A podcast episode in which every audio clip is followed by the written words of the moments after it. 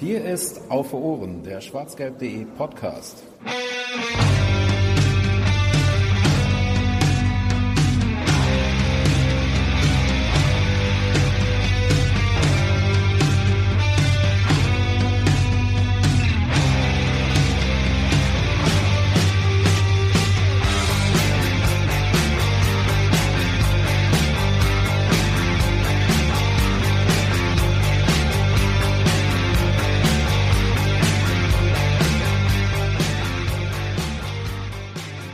Hallo und herzlich willkommen an alle Pokalsieger und Pokalsiegerinnen 2017, die dort draußen trotz schönem Wetters an den Rundfunkgeräten hängen und sich die 35. Ausgabe von Auf Ohren geben. Mal wieder live, weil wir uns gedacht haben, im Moment ist so viel los, da schadet ein wenig Interaktivität auch nicht, weil im Moment hat auch jeder eine Meinung und jeder tut sie, tut sie kund in verschiedenen Medien und so weiter. Wir tun das heute Abend natürlich auch.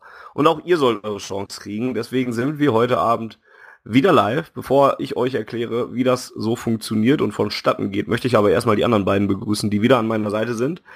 Zum ersten, hallo und herzlich willkommen an den Pokalsieger aus Neuss. Hallo Jens. Hallöchen, liebe DFB-Pokalsieger an den äh, Rundfunkendgeräten. Hallo, DFB-Pokalsieger Fanny. Und hallo auch an den DFB-Pokalsieger Volker. Schönen guten Abend. Man oh, er spielt das Spiel mit dem DFB-Pokalsieger nicht mit, ey. Oh. Irgendwie nicht. Nee, nee. Ich bin noch zu sehr von äh, Fannys fehlerfreien äh, Anrede fasziniert. Also ich komme nicht ganz drauf klar. Wer sich noch erinnert an letzte Woche, wie er sich einen zurechtgestottert hat und äh, faszinierend. Ja, ich habe Bier getrunken. Vielleicht liegt das daran. Heute das erste oder seit Samstagabend durch? Nee, heute das erste, heute das erste seit Sonntag sogar, glaube ich. Ja, ähm, man könnte irgendwie schon fast vergessen haben, dass der BVB am letzten Samstag ja einen DFB-Pokal gewonnen hat, weil andere Themen seit Dienstag, Montag äh, das Geschehen dominieren. Und ähm, ja, eigentlich schon seit Wochen. Ja, eigentlich schon seit Wochen. Aber kurzzeitig war es auch am Samstag noch wichtig. Ähm, ja, und deswegen es ist aber vollkommen egal. Wir kümmern uns erst um den DFB-Pokal, denn ähm, darüber muss geredet werden, über das Pokalfinale. Und jetzt merke ich gerade, dass ich gerade Jens Aufgabe übernehme. Was machen wir denn sonst noch heute? Stell uns das Programm von heute doch einmal vor, lieber Jens. Ja, das Programm ist äh, relativ äh, kurz, zumindest in den... ja, das Programm in den äh, groben äh, Topics, in die wir das Ganze unterteilt haben, oder Themen, wie man auf Deutsch sagen würde.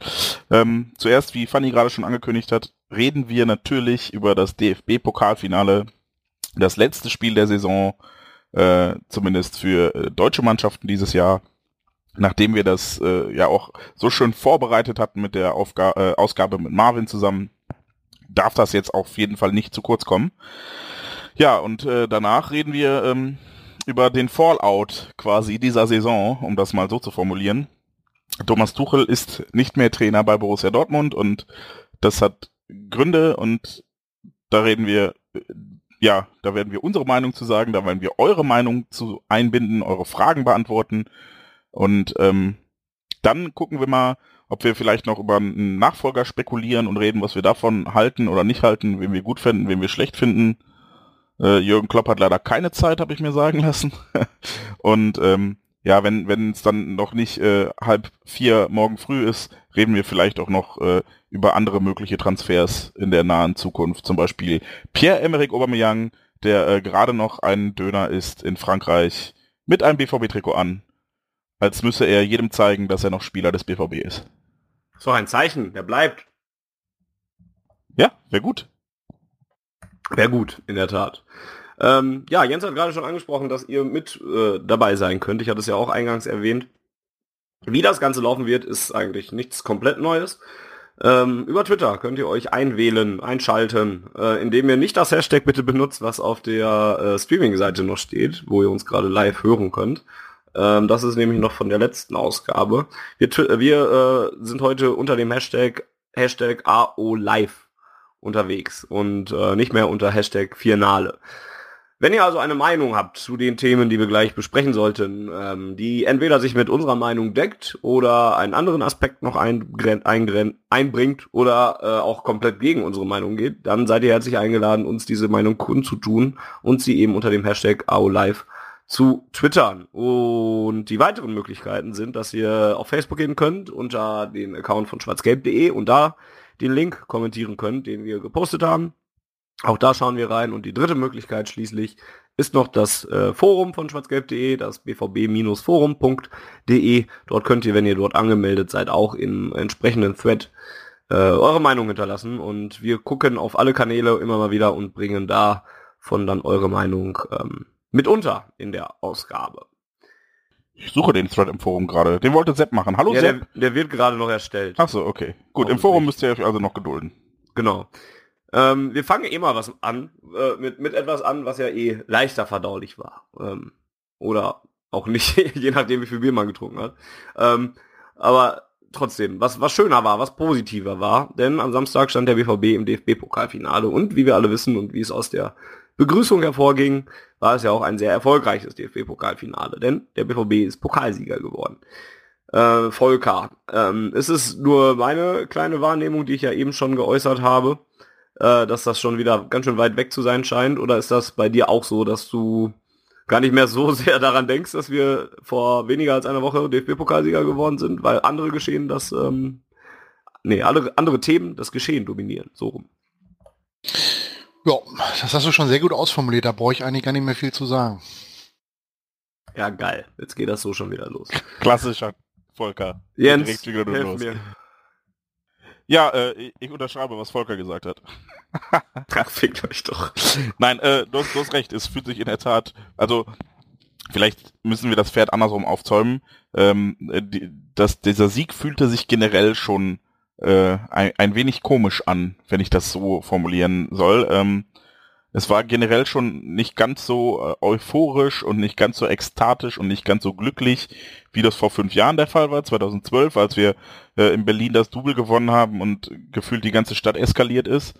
Äh, dieses Mal war es einfach generell eher so ein bisschen ja, erleichternd, nach äh, vier Pokalfinals in Folge auch mal eins zu gewinnen und äh, das erste, wo wir jetzt wirklich dann auch der, der große Favorit waren und der, der unangefochtene Favorit, da war es eher so, ja gut, zum Glück haben wir das gewonnen, weil sonst wäre scheiße gewesen. Als äh, fuck yeah, wir haben es gewonnen.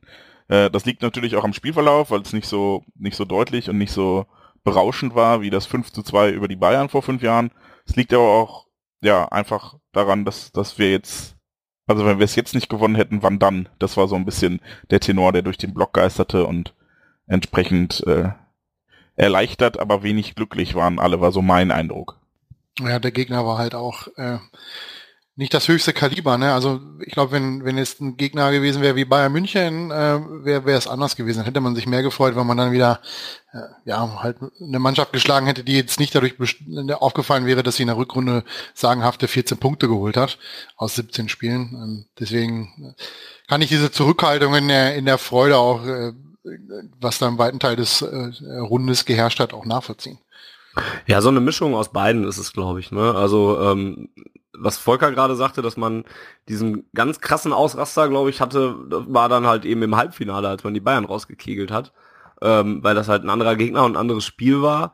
Und aber das, was Jens gesagt hat, dass man eben einfach auch erleichtert war, dass es diesmal geklappt hat, spielte da, glaube ich, auch mit rein. Also ähm, was auch vollkommen nachvollziehbar ist eigentlich. Was, was, ähm, das klingt so ein bisschen, als sei das was Schlechtes. Ähm, aber das ist halt auch normal, wenn du da so oft im Pokalfinale stehst und da das verlierst. Ich war dann auch während des Spiels so angespannt einfach, gerade nach der ersten Halbzeit und, und war auch schon leicht angepisst. Und dann haben wir zum Glück eine deutlich bessere zweite Halbzeit gespielt. Aber auch so rundherum. Es war jetzt auch nicht so, dass ich jetzt vollkommen gefühlskalt aus diesem Spiel rausgegangen bin. Also bei dem Elfmeter äh, hatte ich schon die ersten Freudentränen so ein bisschen im Auge, nachdem der reingegangen ist. Und nach dem Spiel äh, liefen mir dann auch sogar einige über die Wange. Ähm, ich, äh, emotionaler Mensch, ich. Und ähm, deswegen war ich schon halt voller Freude oder so, auch wenn ich auch trotzdem noch sagen muss, dass das anders war, als wir die Bayern 5-2 weggefiedelt haben. Aber das war halt auch einfach, ne, das konnte man damit konnte man nicht rechnen. Es war das Double, es war generell schon so viel äh, angestaut in dieser Saison und es kam alles zusammen da halt an diesem Abend. Ähm, deswegen war das schon emotional, finde ich. Eine andere Form von emotional, aber auch nicht unbedingt eine schlechte. Also das klingt so abwertend, wenn man sagt, ja, man war jetzt mehr erleichtert, als dass man sich gefreut hat oder so. Das, das habe ich zum Beispiel halt gar nicht empfunden. Ich war echt glücklich einfach nach dem Abpfiff und habe mich da auch ja eigentlich genauso drüber gefreut. Also von, von der von der Art und Weise her über den Pokalsieg, nur halt vielleicht ein bisschen in einer anderen Intensität. Aber das fand ich dann halt, wie gesagt, in dem Sinne vollkommen okay und, und so ein bisschen normal. Ich, würde ich würde dem letzten Teil zumindest ein bisschen widersprechen. Ich, also, ich kann jetzt nur für mich reden, aber das war halt echt nicht so, ähm, ja, es war echt nur Erleichterung. Es ist so, so viel Druck abgefallen. Ähm, ich mach, kann das vielleicht ein bisschen besser verbildlichen, wenn ich äh, erzähle, wie unser Redaktionskollege Sascha das Spiel verfolgt hat. Der hat mich quasi, äh, während alle standen, seit dem äh, Elfmeter von Ober, Elfmeter guckt er traditionell nicht, da dreht er sich immer um und dann hat er sich gefreut nach dem Tor. Und danach hat er gesagt, okay, das ist mir zu aufregend, ich kann das nicht gucken, hat sich hingesetzt und hat einfach das Spiel quasi nicht mehr geguckt und hat nur noch äh, darauf reagiert, wie, wie um uns rum und auch bei uns die Leute gemeckert haben, wenn, wenn jemand einen Ball verloren hat oder sich gefreut haben, wenn der Ball jetzt ausgedrescht wurde. Äh, gedroschen? Heißt es gedrescht oder gedroschen? Gedroschen. Sicher? Egal. Äh, Sehr, äh, ja. Und äh, jetzt ausgedroschen wurde und ähm, ja, also das war einfach pure Anspannung. Das war, da, da, das war halt nicht, gegen die Bayern, da, da war ja in der, in der Halbzeitpause schon, schon Partystimmung im Block. Das war einfach, ja, das war halt einfach irgendwie unerwarteter, anders. Da waren wir halt nicht der haushohe Favorit. Und diesmal mussten wir irgendwie gewinnen, weil äh, ich glaube, Sokrates sagte auch vorher oder nachher, vorher, ja. dass das äh, vermutlich Spuren hinterlässt, wenn du das jetzt nicht gewinnst, weil dann hast du ja jetzt auch dann das vierte, beziehungsweise fünfte Finale sogar in Folge nicht gewonnen.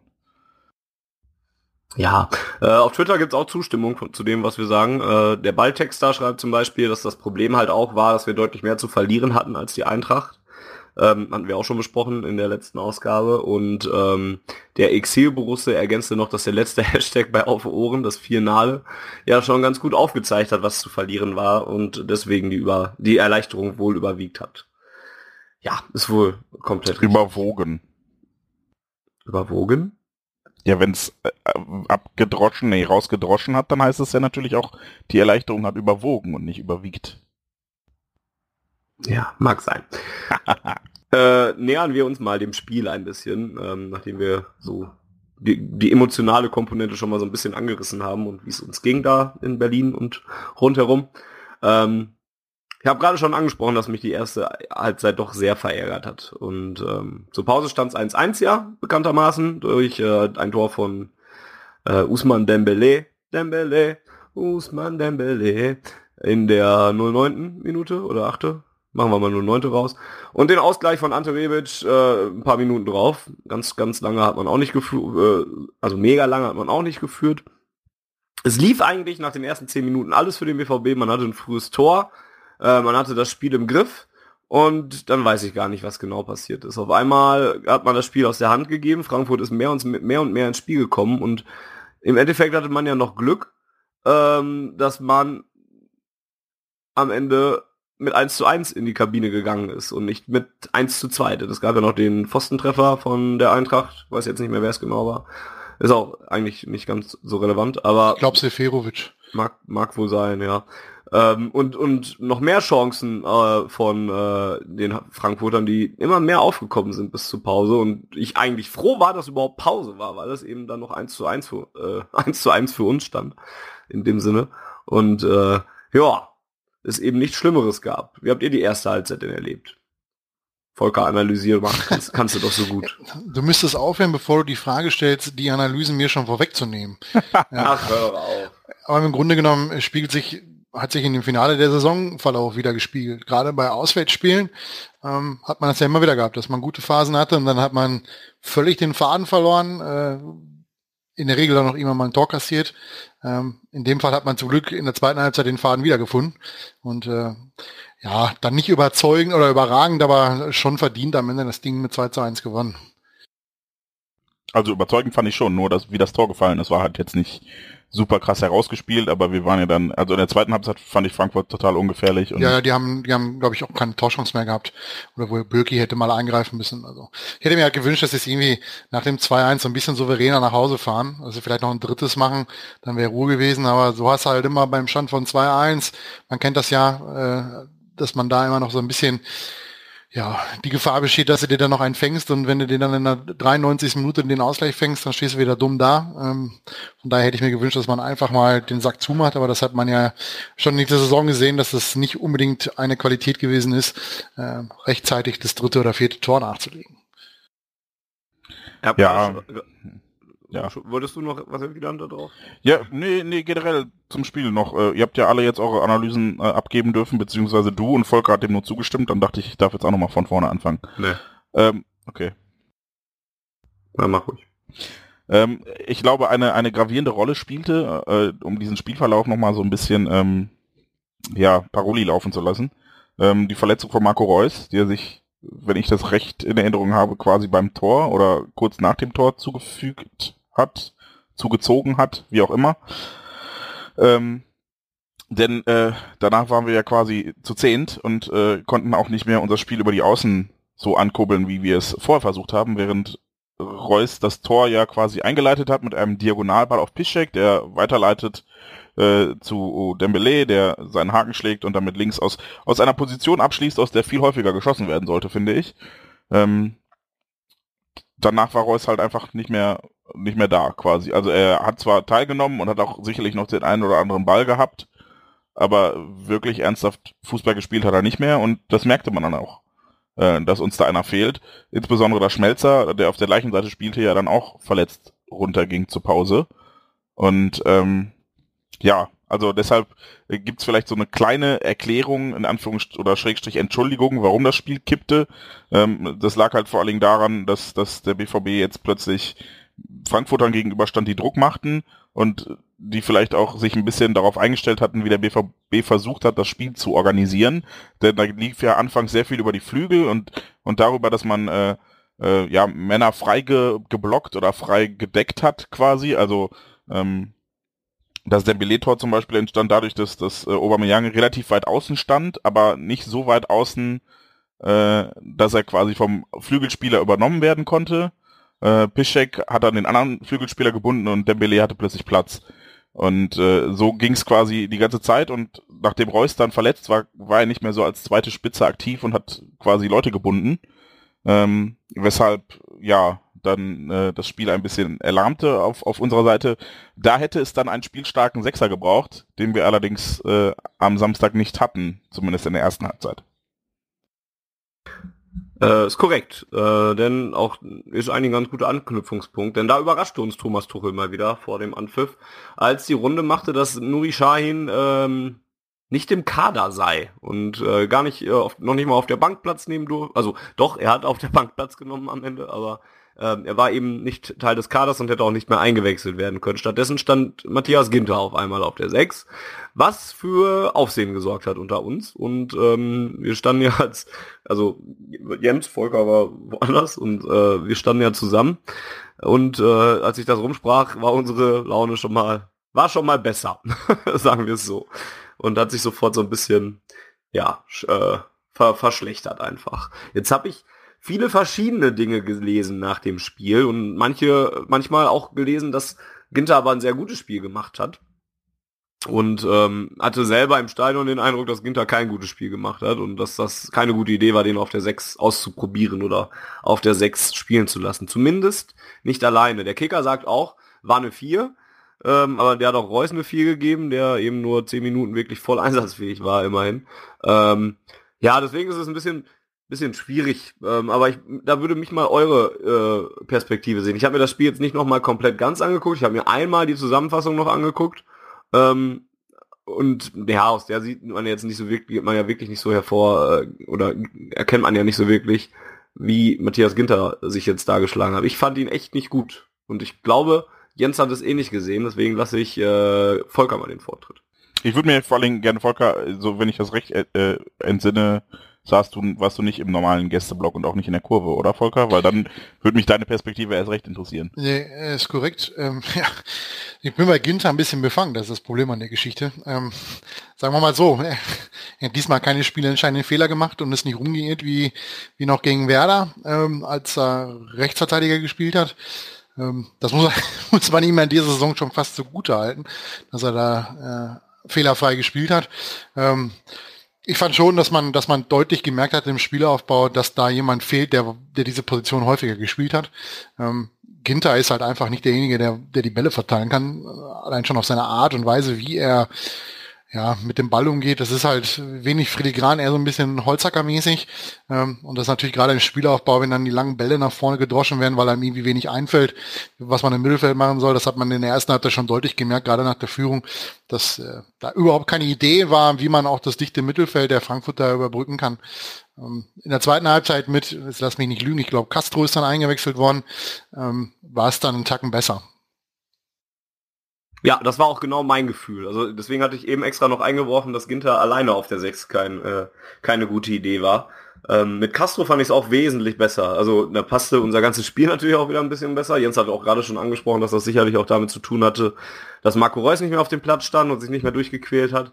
Ähm, ja, aber ich hatte auch so den Eindruck, dass alleine Matthias Ginter da echt nicht viel äh, auszurichten hatte, zumindest im Spielaufbau. Jens, jetzt darfst du auch nochmal sagen. Ja, ähm, die, die Erklärung für Ginters äh, Spiel oder seine Aufstellung war ja dann von äh, Thomas Tuchel, äh, er wolle quasi mit Ginter auf die langen Bälle der Frankfurter reagieren. Und es ist äh, ebenso amüsant oder lustig quasi wie ironisch, dass äh, ja die, die Hereinnahme von Ginter uns zu langen Bällen gezwungen hat. Denn äh, ja, was Ende der ersten Halbzeit da von uns für, für Mondbälle Richtung Koller gespielt wurden, äh, das war ja nicht mehr feierlich zum Ende hin und das hatte einfach nichts mit dem Spiel zu tun, das vermutlich auch Thomas Tuchel sich wünscht, wenn er den Spielaufbau des BVB sich erdacht hat. Denn jetzt tut er das ja vermutlich nicht mehr. Ähm, und das war in der Tat mein, mein größtes Problem. Defensiv ist mir Ginter weder positiv noch negativ aufgefallen, was für einen Sechser ja eigentlich nichts Schlechtes ist. Ähm, also da ist ein unauffälliger Sechser defensiv eigentlich das Beste, weil sonst muss er muss er Probleme beseitigen und dann gab es die offensichtlich äh, nur insofern, als dass äh, ja das ist dieses Aufbauspiel hinten raus halt einfach nicht so gut funktioniert hat.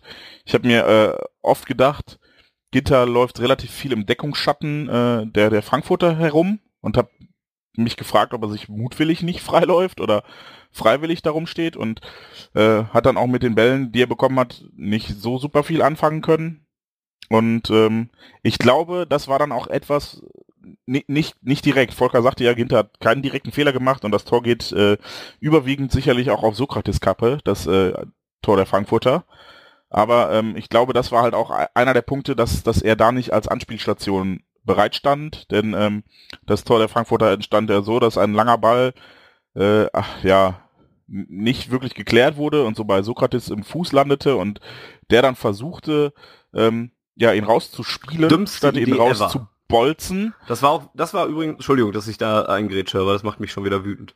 Das gab es auch ganz oft wieder. Das war auch wieder so symptomatisch für die ganze Saison, dass man defensiv da wieder versucht, das spielerisch zu lösen und sowas. Ich verstehe den Ansatz wohlgemerkt, aber viel zu oft ne, in der Situation echt ja symptomatisch. Hau den Ball da hinten raus, dann kriegst du wahrscheinlich auch nicht dieses Gegentor. Und das war dann ganz oft auch danach sogar noch, dass man daraus mal lernt hat, war dann auch nicht so wirklich. Man ist so gar nicht aufgewacht und hat immer wieder versucht, den Ball da hinten rauszuspielen, während die Frankfurter dann wieder angelaufen sind und sich den Ball dann wieder geholt haben. Fand ich fürchterlich. Ich habe mich tierisch aufgeregt, dass man es da wieder nicht hingekriegt hat, den Ball da hinten rauszuhauen. Entschuldigung. Kein Problem. ja, aber es war ja, war ja quasi dann auch wirklich unser Problem. Also wir haben es äh, nicht geschafft, den Ball wirklich hinten raus zu spielen haben dazu auch noch sehr viele zweite Bälle verloren. Ich fand auch die Frankfurter waren aggressiver im Zweikampf. Nicht Welche so, Überraschung. ja, nein, das ist ja etwas, ja. Äh, so eine körperlose, in Anführungsstrichen, Spielart, die, die mir uns, also die mir bei uns halt generell nicht so unbedingt gefällt, dass man zumindest äh, sich mit vollem Einsatz reinschmeißt und nicht schon fast mutwillig äh, den, den Zweikampf verliert, damit man ja bloß sich nicht wehtut oder wie auch immer. Ähm, also ich fand sie jetzt aber auch nicht überhart. Also es war jetzt nicht so, äh, wie ich es befürchtet hatte. die, ich hatte den Eindruck, die hatten einfach mehr Bock. So, das klingt, das ja. ist immer so eine so eine doofe Aussage, weil man die immer, das ist so, natürlich hatten die nicht mehr Bock, aber die, die haben es halt mehr reingeschmissen. Und ähm, dadurch haben sie viele Bälle gewonnen und auch relativ früh viele Bälle gewonnen. Ähm, und ich glaube, das lag halt auch daran, dass, dass unsere erste Anspielstation im Mittelfeld mit Ginter einfach nicht die ideale war. Ähm, das ist mit Weigel funktioniert das deutlich besser. Ähm, ich mag mir auch einreden, dass das mit Nuri zumindest als, als Doppel, auf der Doppel-6 gut funktioniert hat. Ähm, aber da mag ich mich auch irren und äh, entsprechend hatten wir da deutlich Probleme, den Ball irgendwie sauber und, und ja, zielstrebig hinten rauszukriegen. Und äh, das führte dann entweder dazu, dass Frankfurt ihn relativ schnell zurückgewonnen hat, oder dass wir halt einen langen Ball nach vorne gebölzt haben und den dann da verloren haben. Also ähm, nach dem Tor, nach dem eigenen, war das spielerisch vom BVB einfach wirklich nicht mehr viel. Und ich erinnere mich, das wurde auch von, äh, lass mich nicht lügen, ich will es natürlich äh, auch Richtig, äh, Chessy Chase schreibt auch, äh, dass Kagawa in fantastischer Form war und defensiv ein Monster. Äh, ich glaube, es war eine Ecke, die Kagawa dann, ich glaube, 30 Meter vor dem Tor weggegrätscht hat. Also eine eigene Ecke, die dann zum Frankfurter Konter führte und Kagawa hat sie weggegrätscht. Also ähm, ja, da standen wir alles andere als sattelfest, wie er dann auch der spätere Pfostentreffer der Frankfurter gezeigt hat. Ja, Philipp wirft auch noch ein, dass Kagawa sich in der ersten Halbzeit die Bälle oft bei der Abwehr selbst abgeholt hat. Das betrifft ja nochmal das, was du gerade auch schon angesprochen hattest. Der Balltexter sagt noch, auch Manni, der auf der Bank saß, wäre für die Sechs eine bessere Alternative gewesen.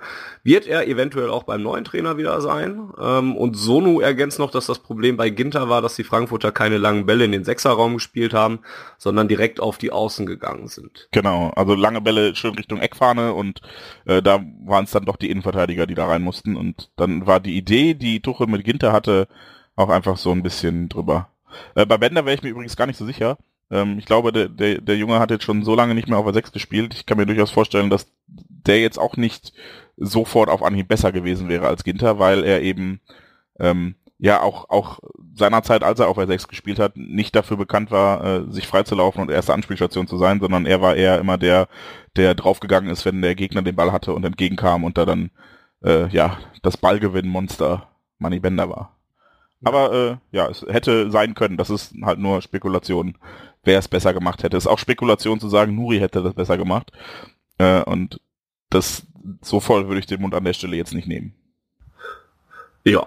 Ähm, du hattest gerade ja eben noch ein, äh, eingeworfen, dass Frankfurt mehr Bock hatte und hast die Formulierung dann ja ein bisschen relativiert. Ich finde, Frankfurt hat in der ersten Halbzeit besser besser gezeigt, was ein Finale ist. Sowohl die Spieler auf dem Platz, die sich mehr in die Zweikämpfe reingehauen haben, alles auf einer echt fairen Ebene. Ich erinnere mich nur an einen Foul an der Seitenauslinie, wo ich gedacht habe, das war jetzt mega unnötig. Ähm ja, das, das ist, das sind solche Fouls, wo ich dann auch als, ähm, also wo ich mir wünschen würde, dass die Regeln insofern verschärft werden, als dass bei Fouls, wo quasi keine Absicht besteht, den Ball zu spielen, härter bestraft wird. Also da finde ich halt auch, das ist ja theoretisch ist das alles ein taktisches Foul und müsste konsequent gelb geben. Gibt's nicht. Deshalb wäre ich ja fast schon dafür zu sagen, es müsste konsequent rot geben, damit es zumindest gelbe Karten gibt. Ähm, weil das, also ich bin halt kein großer Freund von Fouls und es kann passieren, wenn man im Zweikampf mal daneben langt oder zu spät kommt.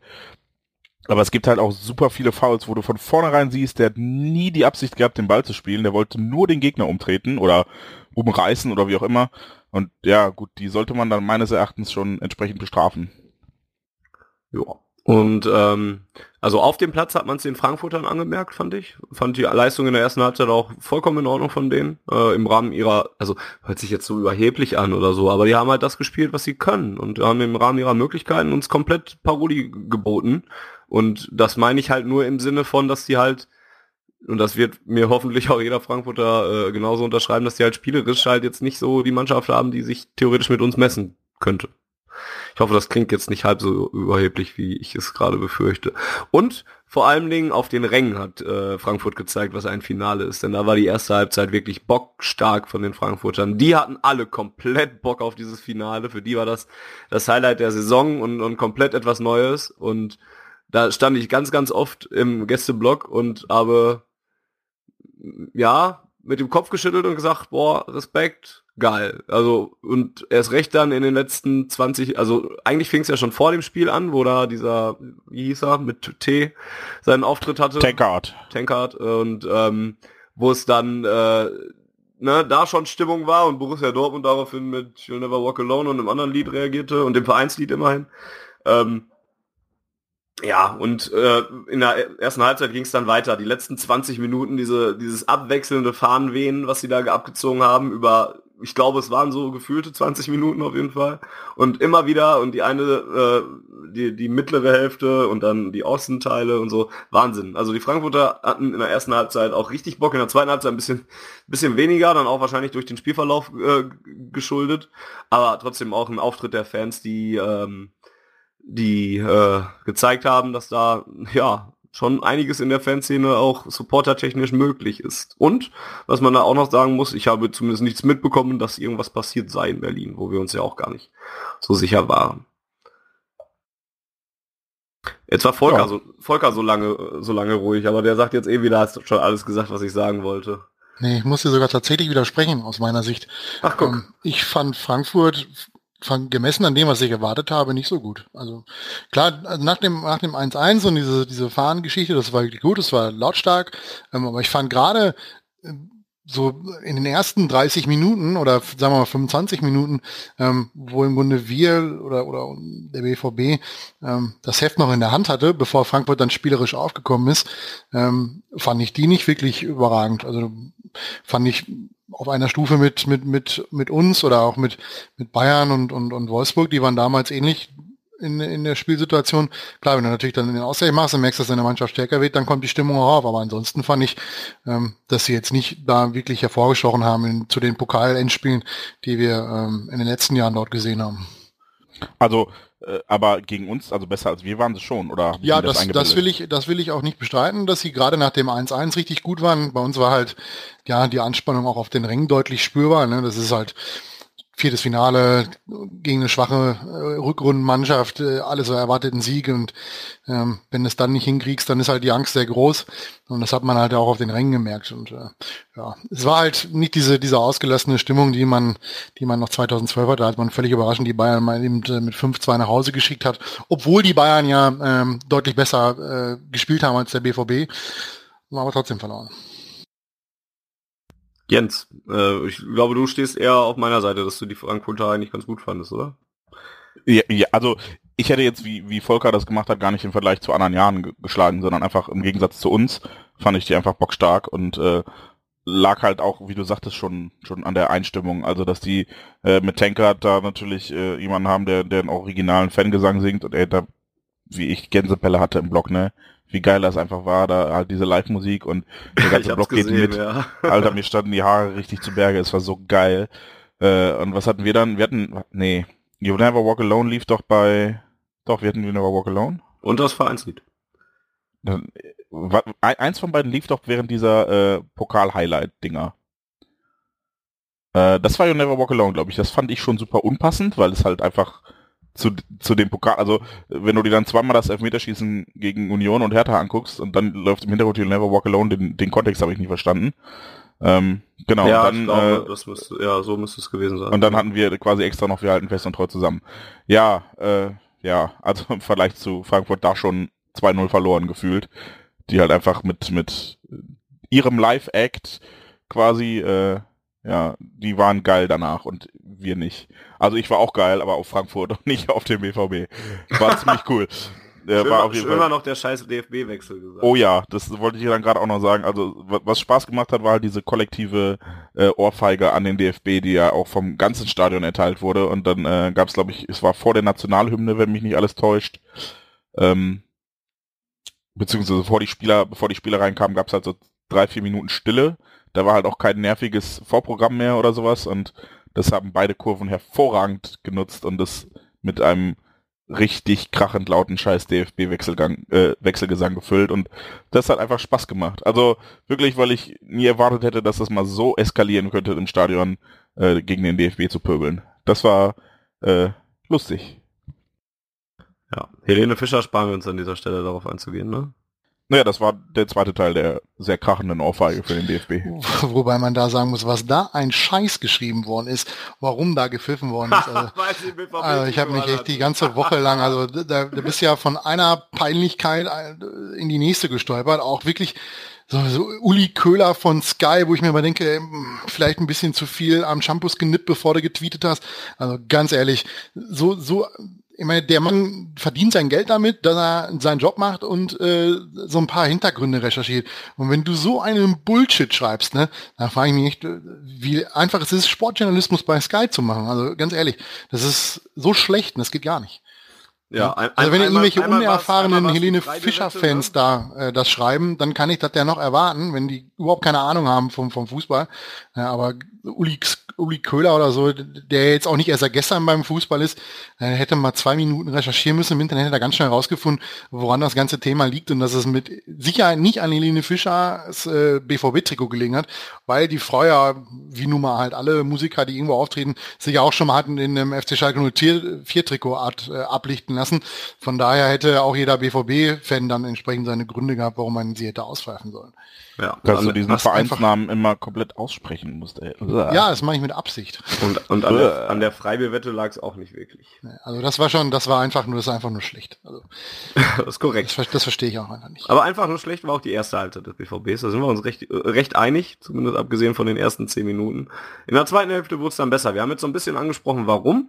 Ähm, und, und haben gesagt, dass Castros Hereinnahme ähm, an der Seite von Ginter dann ja ein bisschen besser funktioniert hat und dass Reus rausgekommen äh, Vor Ginter übrigens. Ginter ist äh, mit Castros Hereinnahme in die Innenverteidigung gewechselt, weil Schmelzer auch raus musste. Stimmt. So. Und Batra ist dann von rechts nach links. Äh, Sokrates ist in der Mitte geblieben bei der Dreierkette und Ginter hat dann hinten rechts gespielt und dann waren Castro und äh, Shinji die Doppel 6 bis 8. Genau. Und für, ja. für, für, für Reus kam dann Christian Pulisic, der dann auch so einen starken Auftritt hatte eigentlich und sich äh, äh, und den Elfmeter rausgeholt hat. Klingt immer so ein bisschen so, als hätte er es drauf abgesehen, die wurde einfach stumpf umgebolzt.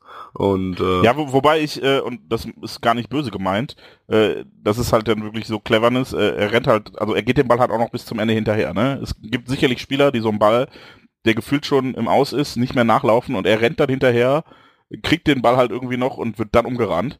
Ähm, ja, also manche, es ist, ich, ich finde, das, das ist nicht so ein, hoffentlich berührt er mich mäßig, sondern ja, er geht halt dahin, wo es weh tut und tut er meistens auch weh. Äh, ich glaube nämlich zum Beispiel, wenn, wenn der Torwart ihn nicht getroffen hätte, wäre es einfach Abstoß gewesen, weil er den Ball danach niemals erreicht hätte. Äh, Wahrscheinlich nicht, ja. Und äh, das war jetzt, glaube ich, das eine, und das war, hat er letztens schon mal gemacht gegen Bremen, wo ich auch dachte so, okay, äh, wenn er den Ball, also wenn er, wenn er da nicht umgetreten worden wäre, hätte er nichts mehr mit dem Ball anfangen können, aber er wurde halt umgetreten und er hat es halt drauf angelegt. Und ähm, da bin ich immer so hin und her gerissen zwischen geiler Typ, weil er hat halt genau damit gerechnet, dass er umgewichst wird. Und äh, Bodo Hurensohn versucht doch, also spielt doch auf ein Tor und nicht auf einen Elfmeter. Und das ist immer so schwierig bei mir. Ja, genauso hin und her gerissen war ich dann auch, als es äh, Elfmeter für den BVB gab und ich sah, dass Pierre-Emerick Aubameyang sich den Ball geschnappt hat waren dann auch spannende Minuten. Ich hatte echt nur einfach nur Angst eigentlich so ein bisschen und war halt echt einfach nur mega angespannt, um das nochmal hervorzuholen. Ähm, und dann war der Elfmeter dann ja auch so geschossen, dass man eigentlich sofort nach zwei Sekunden oder ja, nee, so schnell, nach, nach zwei Millisekunden oder nachdem der Ball getroffen wurde, sofort sah, dass er auch reinging, ohne dass er noch ohne dass er schon drin war oder so, weil halt Radetzky in eine Richtung geflogen ist und man bei Aubameyang sah, dass er einfach in der Mitte gelupft hat.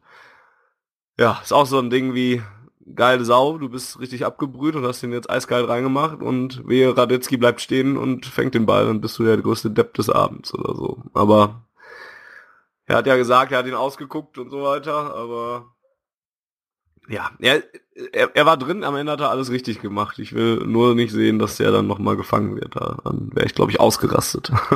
also was, was ich an diesem Elfmeter halt geil fand, ist dadurch, dass der Ball ähm, so lange in der Luft war quasi, war der Torjubel so äh, wie, wie so ein, wie so, äh, so ein aufbrausendes, so eine Welle, die so langsam, ne, es ist normalerweise hast du bei, bei Toren, es kommt der Moment, wo der Ball im Tor einschlägt und dann eskaliert das Stadion auf einen Schlag, alle gleichzeitig.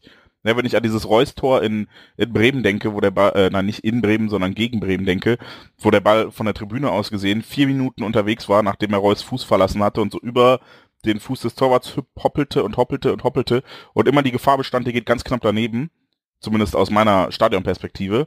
Ähm, da hat es halt wirklich gedauert, bis das Stadion eskaliert ist, als das Netz gewackelt hat. Und dann sind auch alle sofort ausgerastet. Und bei diesem Aubameyang-Elfmeter war es halt wirklich so, so ein aufbrausender Jubel. Das war total geil, weil es halt mal was anderes war, weil es wirklich so, ja, der geht rein, ja, und es wird immer lauter. Quasi wie du, wenn du länger nichts gesagt hast und dann ja sagst am Podcast. Ist das immer noch so?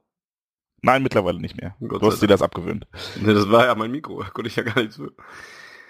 Ähm, ja, waren, waren das so die ent entscheidenden Punkte, die in der Halbzeit dann eben den Unter oder in der zweiten Halbzeit dann den Unterschied gemacht haben, dass Reus sich nicht mehr durchkämpfen musste, dass man äh, nicht mehr Ginter auf der 6 hatte, dass äh, ein Christian Pulisic auch einen guten Tag hatte und dass vielleicht dann auch in der Halbzeit dann nochmal die richtigen Worte gefunden wurden, um da sich nochmal zusammenzureißen. Oder gab es noch so einen Punkt, den ich bisher noch gar nicht erwähnt habe, wo ihr sagt, das war der Grund, warum Borussia Dortmund das Pokalfinale am Ende gewonnen hat?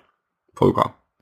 Ja, vielleicht hat Frankfurt ja auch den Tribut dafür gezollt, dass sie in der ersten Halbzeit ja viel über den Kampf gekommen sind, mit viel Laufbereitschaft, äh, vieles haben kaschieren können, was sie an spielerischen Mängeln haben. Dass das so ein bisschen ja damit reinzählt in die Geschichte. Okay. Jens, noch ein Punkt? Äh, jein. Also äh, das würde jetzt eher dagegen sprechen. Ich hatte, glaube ich, in der ersten Halbzeit noch so ein bisschen das Gefühl, die Mannschaft sei gelähmt durch das Gegentor, weil halt diese Assoziation oder dieses Gefühl, scheiße, es klappt schon wieder nicht, sicherlich bei einigen kurzzeitig in den Kopf geschossen ist, ähm, als Frankfurt dann ausgeglichen hatte und auch, auch stark einfach war. Ja, also wir hätten uns da definitiv nicht beschweren dürfen, wenn es dann äh, zur Pause 2-1 oder 3-1 für Frankfurt gestanden hätte. Ähm, und ich glaube, das war auch wirklich so ein bisschen äh, Blei in die, in die Füße oder in die Schuhe gekippt worden, nach dem Motto, okay, fuck, jetzt verkacken wir es schon wieder. Und da hat die Pause, glaube ich, einfach psychisch gut getan, um da mal auszubrechen aus diesem Druck, den die Frankfurter gemacht haben. Äh, ja, und dann hat, hat Pulisic, glaube ich, einfach gut getan, weil, weil er da war, im Gegensatz zu Reus nach dem Tor. Ähm, weil er anspielbar war, weil er ja beweglich durch, durch die Reihen gegangen ist. Ähm, dann haben Castro und Shinji natürlich ein bisschen die Statik verändert, weil sie äh, dann halt auch quasi als Doppel-Sechs auf einer Linie agiert haben, während es vorher mehr so äh, äh, Shinji sehr weit vorne und Ginter quasi direkt vor der Abwehr war. Ja, und dann wird sicherlich auch Frankfurt nicht mehr äh, das, das Momentum gehabt haben, wie man so schön sagt, was sie direkt nach dem, nach dem Tor hatten, als sie halt einfach das drauf angelegt haben. Äh, ich hatte auch den Eindruck, dass Frankfurt dann nicht mehr so gut in die Zweikämpfe kam, dass sie nicht mehr ähm, so, so hart draufgegangen sind wie in der ersten Halbzeit noch. Und das könnte natürlich auch, wie Volker sagte, daran liegen, dass sie einfach platt waren. Ja, Frankfurt war echt ein angenehmer Gegner für eine Mannschaft, die so knapp mit einem Tor geführt hat. Ähm, denn auch wenn man natürlich Angst hatte, dass da jetzt irgendwie was am Ball reinflattert, gerade als Alex Meyer dann natürlich auch eingewechselt wurde, hatte ich ja schon die schlimmsten Befürchtungen. Aber im Grunde gab es ja gar nicht mehr viel, was die nach vorne hatten. Wenn ich da symptomatisch an diesen letzten Freistoß denke, den sie da in der 94. Minute, 93. Minute oder was es war, da hatten und der dann direkt in der, beim ersten Gegenspieler irgendwie hängen bleibt oder so. Und so lief es dann in der zweiten Halbzeit dann doch echt schon. Da hatte Frankfurt dann spielerisch schon irgendwie deutlich abgebaut. Was natürlich nicht schlecht für uns war, sondern genau richtig. Und so hatte man zwar immer noch Angst, aber wurde zumindest am Ende nicht mehr bestraft wie äh, Nachlässigkeiten oder sonst irgendwas. Ja, wollen wir das Pokalfinale ja. damit abhaken oder habt ihr noch etwas zum Pokal oder auch vielleicht zum, zum, zum Sonntag noch? War ich der Einzige, der am Borsigplatz war? Also ich stand auf jeden Fall noch irgendwo auf der A2. Naja, ah stimmt. In einer der vielen Staus oder Vollsperrung. Äh, ja. Ansonsten, ja, was ist vom Sonntag so hängen geblieben, was man so gesehen hat? Äh, Julian Weigel kann auch mit einem halben äh, eingegipsten Bein äh, sehr gut feiern. Auch wenn er nur anderthalb Stunden machen wollte. Genau. Ko komisches Zeitgefühl hat er auf jeden Fall. Und äh, Marc Bartra ist äh, eine geile Sau. Ja, der Typ ist einfach mega authentisch irgendwie. Ähm, Finde ich total geil.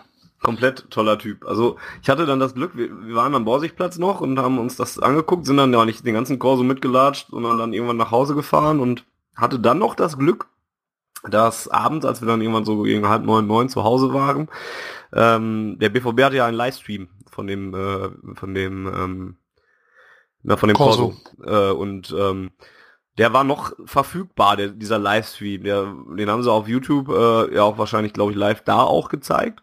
Ähm, Korrekt. Den, den gab es da dann noch. Der ist dann erstmal automatisch gespeichert oder so. Und nachher haben sie es dann, glaube ich, rausgenommen. Und dann konnte ich mir den ganzen Sonntagabend noch äh, die, ja, ich habe nicht drei, ich habe es, glaube ich, so knapp drei Stunden habe ich mir noch angeguckt konnte mir das dann nochmal von zu Hause aus angucken und da nochmal einen genauen Blick auf Marc Bartra zum Beispiel werfen, der einfach echt ein unfassbar positiver und unglaublicher Junge ist. Ich hoffe einfach, der hat sich mittlerweile hier so sehr äh, in den Verein verliebt und durch, ist jetzt durch die ganze Geschichte so sehr mit ihm verwachsen, dass er einfach für ewig hier bleibt. Denn äh, ich, ich liebe diesen Typen.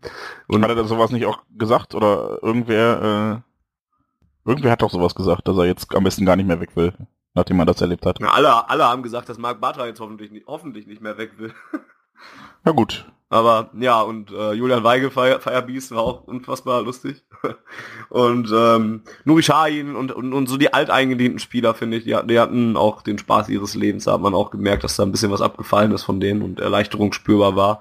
Sei es jetzt ein Marco Reus, der dann ja auch noch, nachdem er kurz im Krankenhaus war und leider keine so gute Diagnose von da aus mitgebracht hat, ähm, der dann auch feiern konnte, sei es ein Marcel Schmelzer, ein Roman Weinfeller, ein äh, Nuri Sahin.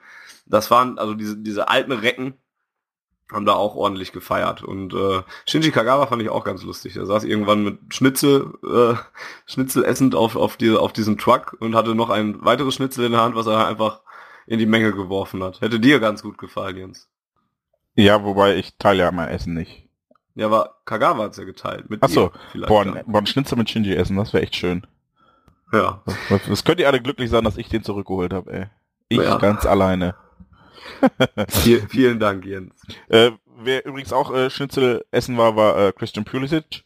Das hat man dann irgendwann im äh, Livestream gesehen, äh, worauf ich dann eine verschlüsselte Botschaft schickte, die sein Vater hoffentlich nicht erkannt hat. Viele Grüße an dieser Stelle, falls ihr uns zuhört, denn sein Vater folgt zumindest mir bei Twitter und twittert allerdings, glaube ich, auch nur einbahnstraßenmäßig regelmäßig Bilder davon, wie stolz er auf Christian ist und äh, den Stolz kann ich nachvollziehen. Es ist ein richtig geiler Kicker. Was hast du dann, was war dann deine verschlüsselte Botschaft? Äh, meine verschlüsselte Botschaft war, dass äh, Christian jetzt die Grundlage legt, um danach noch richtig SUFF zu betreiben. Ach so. Ach ja, stimmt, den habe ich sogar nachher noch gelesen, den Tweet. Ähm, auf auf äh, Twitter schreiben jetzt auch einige Leute nochmal zum Corso. Zum Beispiel, ähm, das schreibt Kim, dass Nobby auf dem Wagen gesagt hat, dass Marc den BVB nie wieder verlassen wird und dass Kim das auch hofft. Und Mastermind hat geschrieben, Raubal hat gesagt, dass Marc Bartra den BVB nicht mehr verlassen wird. Da sagen wir schon, entweder einer hat sich vertan oder sie haben schon das Zwei-Quellen-Prinzip bedient. Und äh, Finja ergänzt noch, dass es vier Stunden Pokalfeier immer noch beim BVB auf Facebook gibt. Da habe ich nicht geguckt. Ich habe nur auf YouTube geguckt. Bestimmt auch bei äh, BVB Total. Ja, ja äh, ich, ich fand das auch äh, schön. Vielsagend war halt, ähm, vielleicht um das so als kleine Überleitung zu dem kommenden Thema zu nehmen, ähm, äh, Nuri Shahin, der auf dem Truck von, ich weiß gar nicht, wer genau es war, ich glaube der WDR, ähm, gefragt wurde, was er denn jetzt so zu der, zu der Ausbotung kurz vor dem Spiel am Tag zuvor sagte, äh, und äh, der daraufhin erstmal sagte, heute wird gefeiert, ja, ich habe meine besten Freunde um mich hier rum. Das ist ein Freund fürs Leben. Das ist ein Freund fürs Leben. Das ist ein Freund fürs Leben. Und heute feiern wir. Ähm, ja, also der, der ist dem Thema äh, sehr aus dem Weg gegangen, schon am Abend zuvor. Und, ist aber auch äh, selten dämlich, so ein Thema auf, auf, auf so einem Korso anzusprechen. Jein, also ähm, Roman Bürki hat das, glaube ich, gestern oder heute in einem, in einem Interview gesagt und da gebe ich ihm auch recht, dass es natürlich echt nervig ist, dass dieses Tuchel-Thema schon auf dem Rasen in Berlin äh, an die Spieler wieder herangetragen wurde. Ähm, und ich glaube, das ist ein weiterer Grund dafür, dass die Freude dann vielleicht auch nicht ganz so äh, eskaliert ist. Zumindest, ja, wobei, bei den Spielern ist es, glaube ich, ganz gut abgegangen. Nur auf der Tribüne nicht, hatte ich so den Eindruck. Das war halt anders und äh, deshalb war dieses Thema, glaube ich, schon ein Dämpfer, das Thema, zu dem wir dann jetzt irgendwann gleich kommen werden. Ja, der Elefant steht im Raum. Seit Monaten steht er im Raum. Jetzt ist er. Ist nicht er im Porzellanladen? Ist er nicht auf dem, nee, und aus dem Sack ist er auch noch nicht. Ähm, aber im Sonderzug wurde schon äh, wurden schon einige Lieder rausgerufen, die äh, nicht unbedingt in die Pro-Tuchel-Richtung gehen, aber... Das hast du schön formuliert. ja. ja, neutral wie ich bin. Ähm, ja, und dann gab's am, was, was, war Dienstag, ne? Gab's die Meldung, dass äh, Thomas Tuchel und ähm, der BVB getrennte Wege gehen werden. Und ähm, das überraschte die wenigsten weil das ja echt schon sich lange aufgebaut hat. Und ähm, ja, so nahm das Ganze dann so langsam seinen Lauf. Ich versuche das mal so ein bisschen chronologisch abzuarbeiten. Ähm, Thomas Tuchel hat sich einen Twitter-Account angelegt und äh, hat sich beim BVB und den Fans und allen sowas und seinem Stuff hat er sich bedankt für die vier Jahre, äh, für die zwei Jahre und für die tolle Zeit und und dass er dem BVB alles Gute wünscht und so weiter. Dann kam die offizielle Mitteilung vom BVB. Ähm, also war Thomas Tuchel eigentlich derjenige, der seinen, We seinen Wechsel oder seinen, seinen Abgang schon mal als erstes angekündigt hat. Ja, dann gab es die Meldung vom BVB, erstmal noch relativ wortkarg und mit dem Hinweis darauf, dass ähm, Borussia Dortmund äh, nicht daran interessiert ist, ähm, genauere äh, Details zu veröffentlichen, sondern dass es halt ähm, ein äh, nee, das stand erst nachher drin, dass es halt äh, bestimmte Gründe hätte, die jetzt nicht im Detail besprochen werden mussten oder müssen und ähm, auch mit dem Hinweis darauf, dass es wichtig war für den BVB, dass es nicht um äh, zwei Personen ging, die Meinungsverschiedenheiten und dass der Verein immer noch wichtiger war und dass eine Entscheidung im Sinne des Vereins getroffen wurde. So in der Wobei ich die, Mitteilung die, die des BVBs. PM gar nicht so wortkarg fand. Ich fand, die war ähm, das war schon ein relativ deutlicher Fingerzeig, wenn man ein bisschen zwischen den Zeilen gelesen hat. Ich habe sie gerade nochmal geöffnet. Äh, wir bedanken uns bei Thomas Tuchel und seinem Trainerstab für die sportlich erfolgreiche Arbeit beim BVB. Ja, also da wird sportlich, vielleicht lese nur ich das so, aber da wird sportlich definitiv Ja, es ist halt mehr zwischen den Zeilen, ne? Ja. Ähm, und dann halt natürlich, äh, wir für seine berufliche Zukunft wünschen wir Thomas Tuchel nur das Beste. Ähm, auch da nochmal so dieser Fokus darauf. Äh, und dann, ähm, ja, BVB wird sich äh, darauf, darüber, über die Hintergründe nicht, nicht äußern, aber es ist ein längerer Prozess und wird von allen Clubgremien getragen. Ähm, von allen Clubgremien getragen äh, heißt, so stand es äh, heute im Kicker. Ähm, das ist, glaube ich, äh, letzte Woche schon oder am Montag, ich bin mir gar nicht sicher ähm, wohl eine Aufsichtsratssitzung gab oder Beirat oder also äh, es geht auf jeden Fall dann um, um die Leute, die die äh, Geschäftsführung der KGAA kontrollieren dürfen. Äh, äh, das sind zehn Personen, wenn ich mich recht entsinne, und die wurden einberufen, um äh, darüber zu reden und da wird das definitiv auch Thema gewesen sein. Und äh, offensichtlich haben sowohl die dem zugestimmt als auch äh, Dr. Reinhard Raubal, e äh, Präsident des EV, ähm, als auch natürlich weitere Angestellte, aber ähm, es ist wohl dann eine Entscheidung, die eben nicht äh, der Großmeister Hans-Joachim Watzke alleine in seinem Elfenbeinturm getroffen hat, äh, so wie Donald Trump das gefühlt äh, letzthin macht und andauernd sagt, oh, du gefeuert und du gefeuert und du gefeuert, sondern ähm, man Off hat sich da... Head. Was? Off with his head. Genau. Via Twitter. Via Twitter. Ähm, sondern es, es wird einfach, also da, da wird es definitiv Diskussionen und Gespräche gegeben haben, die äh, darüber hinausgingen. Äh, was natürlich dann äh, vielleicht nicht so cool war, ist das, ähm, das Gespräch, das, äh, zu, also wo Thomas Tuchel sagte, er sei nicht naiv, aber er hofft schon, dass dieses Gespräch äh, offen gestaltet wird, dann äh, gefühlte 20 Minuten dauerte. Äh, zumindest schreibt die äh, Bildzeitung, dass die relativ nah an Thomas Tuchel ist und ja, die dann äh, auch nach der Eröffnung seines Twitter-Accounts und vor seinem ersten Tweet schon die Meldung hatte, dass es vorbei sei zwischen Tuchel und dem BVB. Ja, und das war, also, ja, es war tatsächlich, man konnte da was reinlesen. Ähm, trotzdem hat Andreas Apel bei Twitter geschrieben, dass man sich dafür aber auch erstmal die Mühe machen müsste, äh, zwischen den Zeilen zu lesen. Ohne ist es für viele halt Text. Also das fand ich halt auch. Und dann gab es an demselben Tag gab es dann halt die ähm, ein, einen offenen Brief von Hans-Joachim Watzke an, naja, an die Fans von Borussia Dortmund hauptsächlich, in der es dann deutlicher wurde, finde ich. Also da war es dann schon, ähm, und auch den hast du hoffentlich gleich auf. Ich habe ihn jetzt gerade ja, nicht Ja, auf. darf, darf ich die Ohrfeige äh, im Wortlaut? Warte, gib mir zwei Sekunden, um die, die Textpassage zu suchen, aber das ist eine Ohrfeige. Alter, alter Fall. Ja, also, also da war es wirklich sehr, sehr deutlich drin und da sollte dann auch eigentlich den letzten klar sein, dass es auch keinen Sinn hergibt. Ähm, auch wenn nur die Hälfte von dem stimmt, was in diesem Brief steht, äh, mit Thomas Tuchel weiterzumachen. So. Ähm, Es geht bei der Wahrnehmung von Führungsverantwortung und da unterscheidet sich Borussia Dortmund letztlich keineswegs von jedem anderen Sportverein oder Unternehmen, nicht ausschließlich um das Ergebnis. Es geht immer auch um grundlegende Werte wie Vertrauen, Respekt, Team- und Kommunikationsfähigkeit, um Authentizität und Identifikation. Es geht um Verlässlichkeit und Loyalität. Batsch. Also das war schon tatsächlich, also das ist dann tatsächlich sehr deutlich. Und, ne, und, und nochmal, wenn da jetzt die, die Hälfte von dem äh, nicht mehr vorhanden ist, macht schon keinen Sinn mehr mit dem Trainer weiterzumachen. Ähm, ja, auch da dann war dann auch nochmal der Hinweis darauf, dass für ihn der Verein immer äh, wichtiger war als persönliche Befindlichkeiten und dass es auch nicht darum ging, ob er jetzt, ob er jetzt mit Thomas Tuchel gut Skat spielen kann oder sowas. Es war ein recht offener, äh, äh, es war ein recht offener Brief, natürlich. Äh, äh, also ein recht deutlicher offener Brief, so rum. Und ähm, hat dann wirklich eigentlich die letzten Zweifel beseitigt. Sollte man meinen, denn das hat es nicht. Ähm, Volker, wie hast du denn äh, die Pressemitteilung und den, äh, den offenen Brief wahrgenommen? Was waren so deine ersten äh, Gedanken? Die Pressemitteilung habe ich ehrlich gesagt überhaupt nicht gelesen. Ich habe bei der Überschrift schon aufgehört, weil das war das Entscheidende an der ganzen Nummer.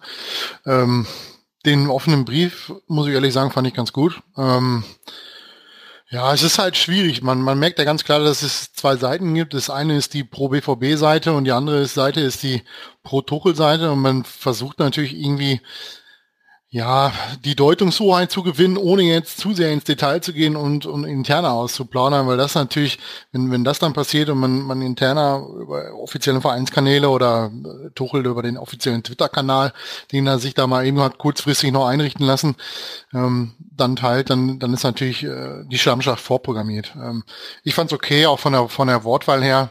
Ähm, mal gucken, wie das weitergeht, ob, ob Thomas Tuchel dann nochmal darauf reagieren wird oder ob er es einfach bleiben lässt. Ja, er hat ja schon drauf reagiert, finde ich. Aber da kommen wir jetzt gleich noch zu.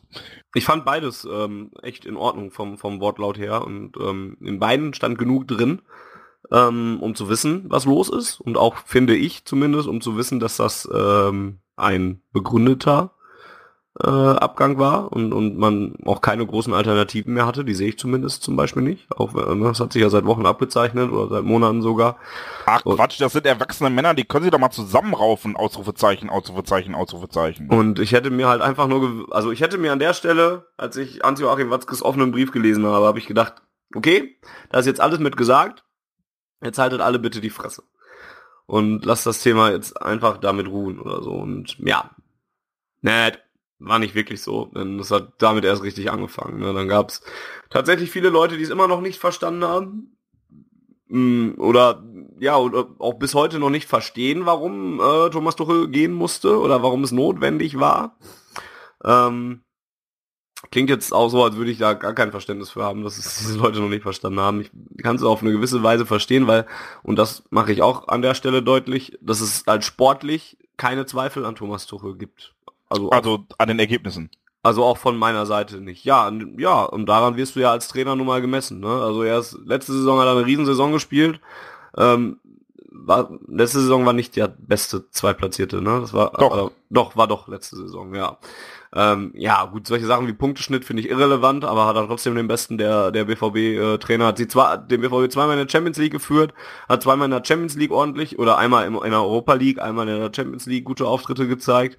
Ähm, hat den DFB-Pokal gewonnen, ist beim, im, im, anderen Spiel ins Finale gekommen. Sportlich gibt es da wenig von den Ergebnissen zu kritisieren. Ne? Also klar, Defensivprobleme in der Hinrunde, den einen oder anderen Wechsel und so weiter. Ja, da, aber da war ich auch mit Jürgen Klopp vielleicht nicht immer äh, konform oder mit anderen Trainern bei Borussia Dortmund und so wird es anderen Fans auch bei anderen Mannschaften gehen. Aber es, es geht nicht nur diese sportliche Seite zu betrachten und es man muss auch diese, diese menschliche Seite, diesen menschlichen Faktor berücksichtigen. Und ich bleibe dabei, man muss vielleicht nicht alles glauben, was erzählt wird, weil es wird viel erzählt, auf beiden Seiten. Und, ähm, und man, da wird auch jeder sein, sein äh, Interesse haben, warum er es erzählt. Aber wenn da nur die Hälfte von wahr ist, was, was Thomas Tuchel vorgeworfen wird an Geschichten, was gelaufen ist und dann, dann ist das einfach ein, ein untragbarer Zustand. Wenn, wenn nur die Hälfte von dem stimmt, was, ähm, was in diesem Brief steht, dass man kein Vertrauen mehr hat, ähm, dass man, dass man keine Identifikation mehr hat und was da nicht alles für Werte bemüht wurden. Und wenn davon nur die Hälfte fehlt, dann, dann macht das keinen Sinn mehr. Dann kannst du noch so viel sportlichen Erfolg haben. Dann ist es vor allen Dingen langfristig irgendwann nicht mehr tolerabel, sondern langfristig auch irgendwann schädlich für den Verein. Und dann machst du halt so viel kaputt mit der ganzen Sache, dass es halt einfach nicht mehr weitergehen kann. Und deswegen ist das für mich eigentlich recht deutlich. Aber ich kann auch gewisserweise verstehen, dass es auch Leute gibt, die sich eben das Sportliche angucken und sagen, ey, der war nun mal ein guter Trainer und hat gute er Ergebnisse erzielt. Finde ich Quatsch, dass ihr den jetzt ziehen lässt. Also ich finde, man kann das nicht ausklammern, aber ähm, manche tun es halt. Sagen wir so. Es ist eben halt auch irgendwie eine Sache, wie man für sich persönlich Fußball definiert. Also es gibt ja die Fraktion, die sagt, Erfolg um jeden Preis. Ja, für die einen heißt es dann, sich irgendeinem jordanischen äh, Investor an den Hals zu schmeißen, der die Mannschaft so ins Chaos stürzt, den Verein so ins Chaos stürzt, dass es äh, in die dritte Liga geht. Ähm, und es gibt natürlich die, die sagen, okay, äh, die Wirtschaftlichkeit muss Vorrang haben vor dem sportlichen Erfolg. Ähm, was wir in dem Fall jetzt vor, vor 15 Jahren erlebt haben, wollen wir nicht nochmal erleben. Sprich, dass wir den sportlichen Erfolg teuer kaufen oder den möglicherweise sportlichen Erfolg teuer erkaufen. Ähm, das ist halt dann auch immer eine, eine Sache, wie man das Ganze sieht. Ähm, für mich entscheidend an der ganzen Nummer ist, wo es eigentlich hätte jedem oder jedem in irgendeiner Art und Weise auffällig sein oder auffällig werden müssen.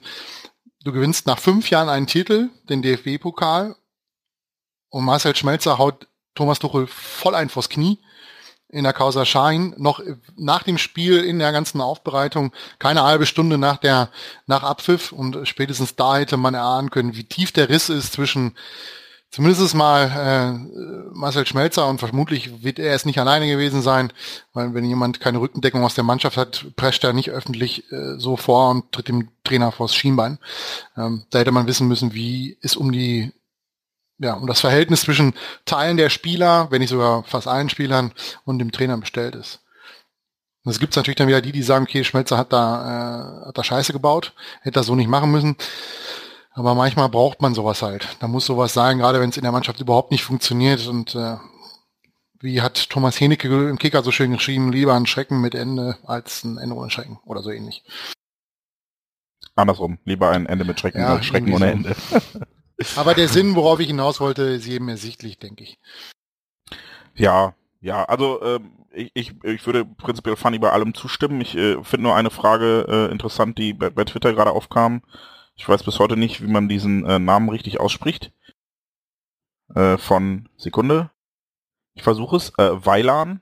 Weilan 87. Vielleicht habe ich das auch falsch ausgesprochen. Dann korrigiere uns bitte. Ähm, ob äh, Watzke denn auch quasi alles richtig gemacht hat im übertragenen Sinne oder ob diese Werte, die in, in dem offenen Brief äh, so ohrfeigenmäßig Thomas Tuchel abgesprochen werden, ob der BVB die gelebt hat.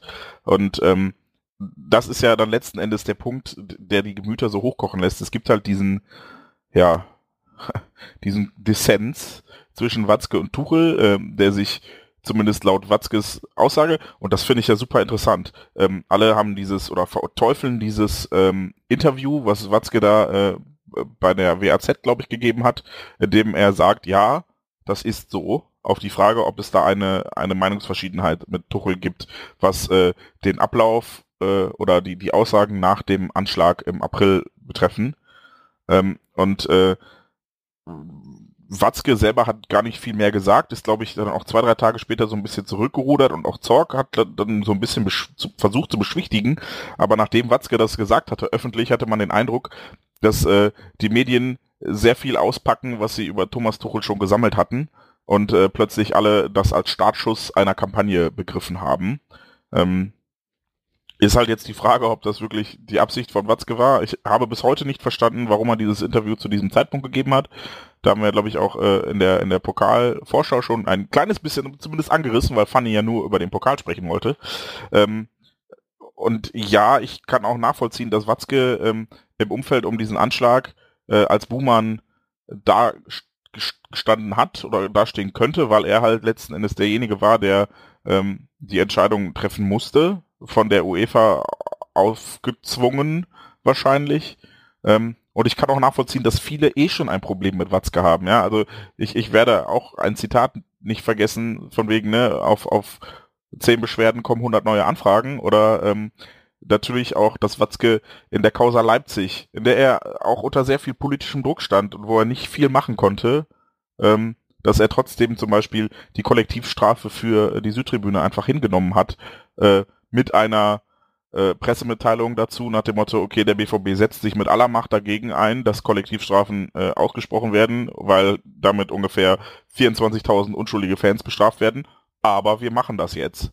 So, das, das stößt halt vielen sauer auf. Und ich glaube, deshalb hat Watzke diese Saison eh schon ein, ein relativ schlechtes Image und äh, kommt dann natürlich gegenüber einem Tuchel, der gerade in, in der Sache rund um, um Leipzig, wo er sich zum ersten Mal positiv über Fans geäußert hat, seit er hier ist, und äh, in der Sache mit dem Anschlag, äh, Anschlag wo er plötzlich, ja, also plötzlich finde ich schon treffend. Ich habe gerade kurz überlegt, ob ich es zurücknehme, aber ja, wo er relativ plötzlich der empathische Spielerversteher war, der sich für die Spieler eingesetzt hat und da dann auch in das gleiche Horn geblasen hat wie die Spieler, die sich ja reihum darüber beklagt haben, dass dieses Spiel zu diesem Termin stattgefunden hat.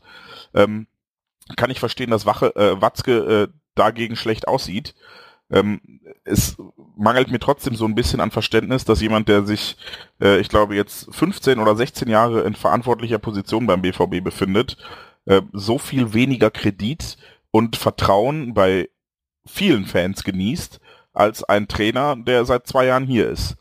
Insbesondere, wenn dann äh, Watzkes Version der Geschichte von Marcel Schmelzer gestützt wird, der Kapitän ist, äh, ja, also sicherlich auch ein hohes Ansehen in der Mannschaft genießt, ist ja auch im Mannschaftsrat, ähm, als ein Nuri Shahin, der hier 2004 schon oder 2005 bei den Profis angefangen hat mit 16 Jahren, der vorher Balljunge war, ja, ähm, äh, das, ja, als sicherlich dann auch Michael Zorg oder sowas, der hier ja sein Leben verbracht hat beim BVB, ähm, das ist das, was, was mich halt wirklich äh, schockiert oder stört, ähm, äh, dass, dass die Fans oder ein Großteil der Fans, ich will vielleicht auch nicht ein Großteil, aber viele Fans ähm, dann, so wie, wie Volker das eben sagte, so sehr aufs Sportliche erpicht sind, dass sie Kommentare schreiben wie, ach Schmelzer, der hätte schon seit zehn Jahren nicht mehr spielen dürfen, der ist doch nur scheiße, in der Nationalmannschaft sieht er ja auch kein Land.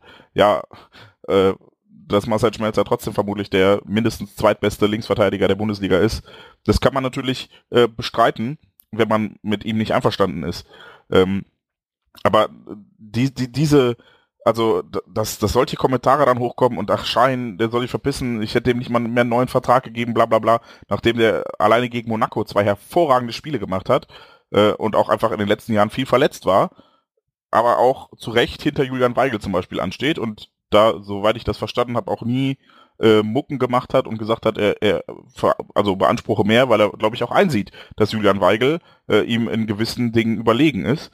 Ähm, das finde ich halt einfach, also wieder mit, mit wirklich ähm, altgedienten und äh, ja, altgedient ist, glaube ich, das beste Wort, mit, mit Borussen umgegangen wird. Spielern, die hier seit, seit Jahren die Knochen hinhalten. Ähm, im Vergleich zu einem Trainer, der seit zwei Jahren hier war, äh, ja, das, das, das hat mich wirklich, da, das war der Punkt, wo ich gedacht habe, Alter, was ist denn los hier? Also, weil das natürlich auch kein K.O.-Grund ist, jetzt nur weil ein Spieler lange, also ich verstehe, was du sagen möchtest, aber nur weil ein Spieler lange bei Borussia Dortmund spielt, heißt das ja jetzt auch immer noch nicht direkt, dass alles, was er sagt, Nein, nein, nein, nein. eine höhere Wahrheit beinhaltet. Nein, nein, es geht auch nicht um Wahrheit, sondern einfach um, um also Vertrauen. Ja, ich sag ja, ich Fall, verstehe, was ne? du meinst, ja. Ähm, und so ist das bei Watzke halt auch. Ich glaube, das ganze Thema ist halt so ein bisschen, ne, wie, wie ganz oft in der, in der Welt, es ist nicht alles schwarz und weiß und es ist wichtig, dass man differenziert. Und ähm, das, das wird viel zu wenig gemacht. Ne? Also Steve schreibt auf Twitter, Watzke muss man vorhalten, dass er schon vor der Verpflichtung aus, äh, also von Thomas Tuchel, aus Mainz vorgewarnt worden war. Und ähm, wenn das so ist, was man ja auch äh, von anderen Stellen schon mal gehört hat, ähm, dann ist das natürlich auch etwas, wo man sagen muss, ja, da hätte man draus schlau werden müssen. Oder Watzke hat auch nun mal diese, diesen Trainer verpflichtet und die Verantwortung dafür auch zu tragen. Und auch ein, ja, aber ist, auch ist ein, ja auch richtig, auch, aber ist, auch, nee, lass mich kurz ausreden. Okay. Ähm, ähm, weil, weil ich bei diesem ganzen Differenzierungspunkt halt noch hänge. Ne? Und auch ein Hans-Joachim Watzke hat, hat in den letzten Monaten Fehler gemacht. Also, das, wenn das so schlimm war, alles, dann kann man auch hinterfragen, warum das nicht eher passiert ist, dass man sich von Thomas Tuchel getrennt hat.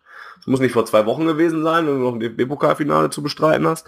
Aber, weiß nicht, im Winter hat man auch mal Diskussionen darüber geführt oder sowas. Und Ne, ein Hans-Joachim Watzke hat sich sicherlich nicht äh, sein Hemd weiß gehalten in den letzten Wochen und Monaten. Das äh, will aber auch gar keiner behaupten, der direkt sagt, dass äh, es richtig war, Thomas Tuchel gehen zu lassen. Das verstehen halt manche nur nicht. Das, ich finde es halt krass, dass sich da so Fronten teilweise verhärten.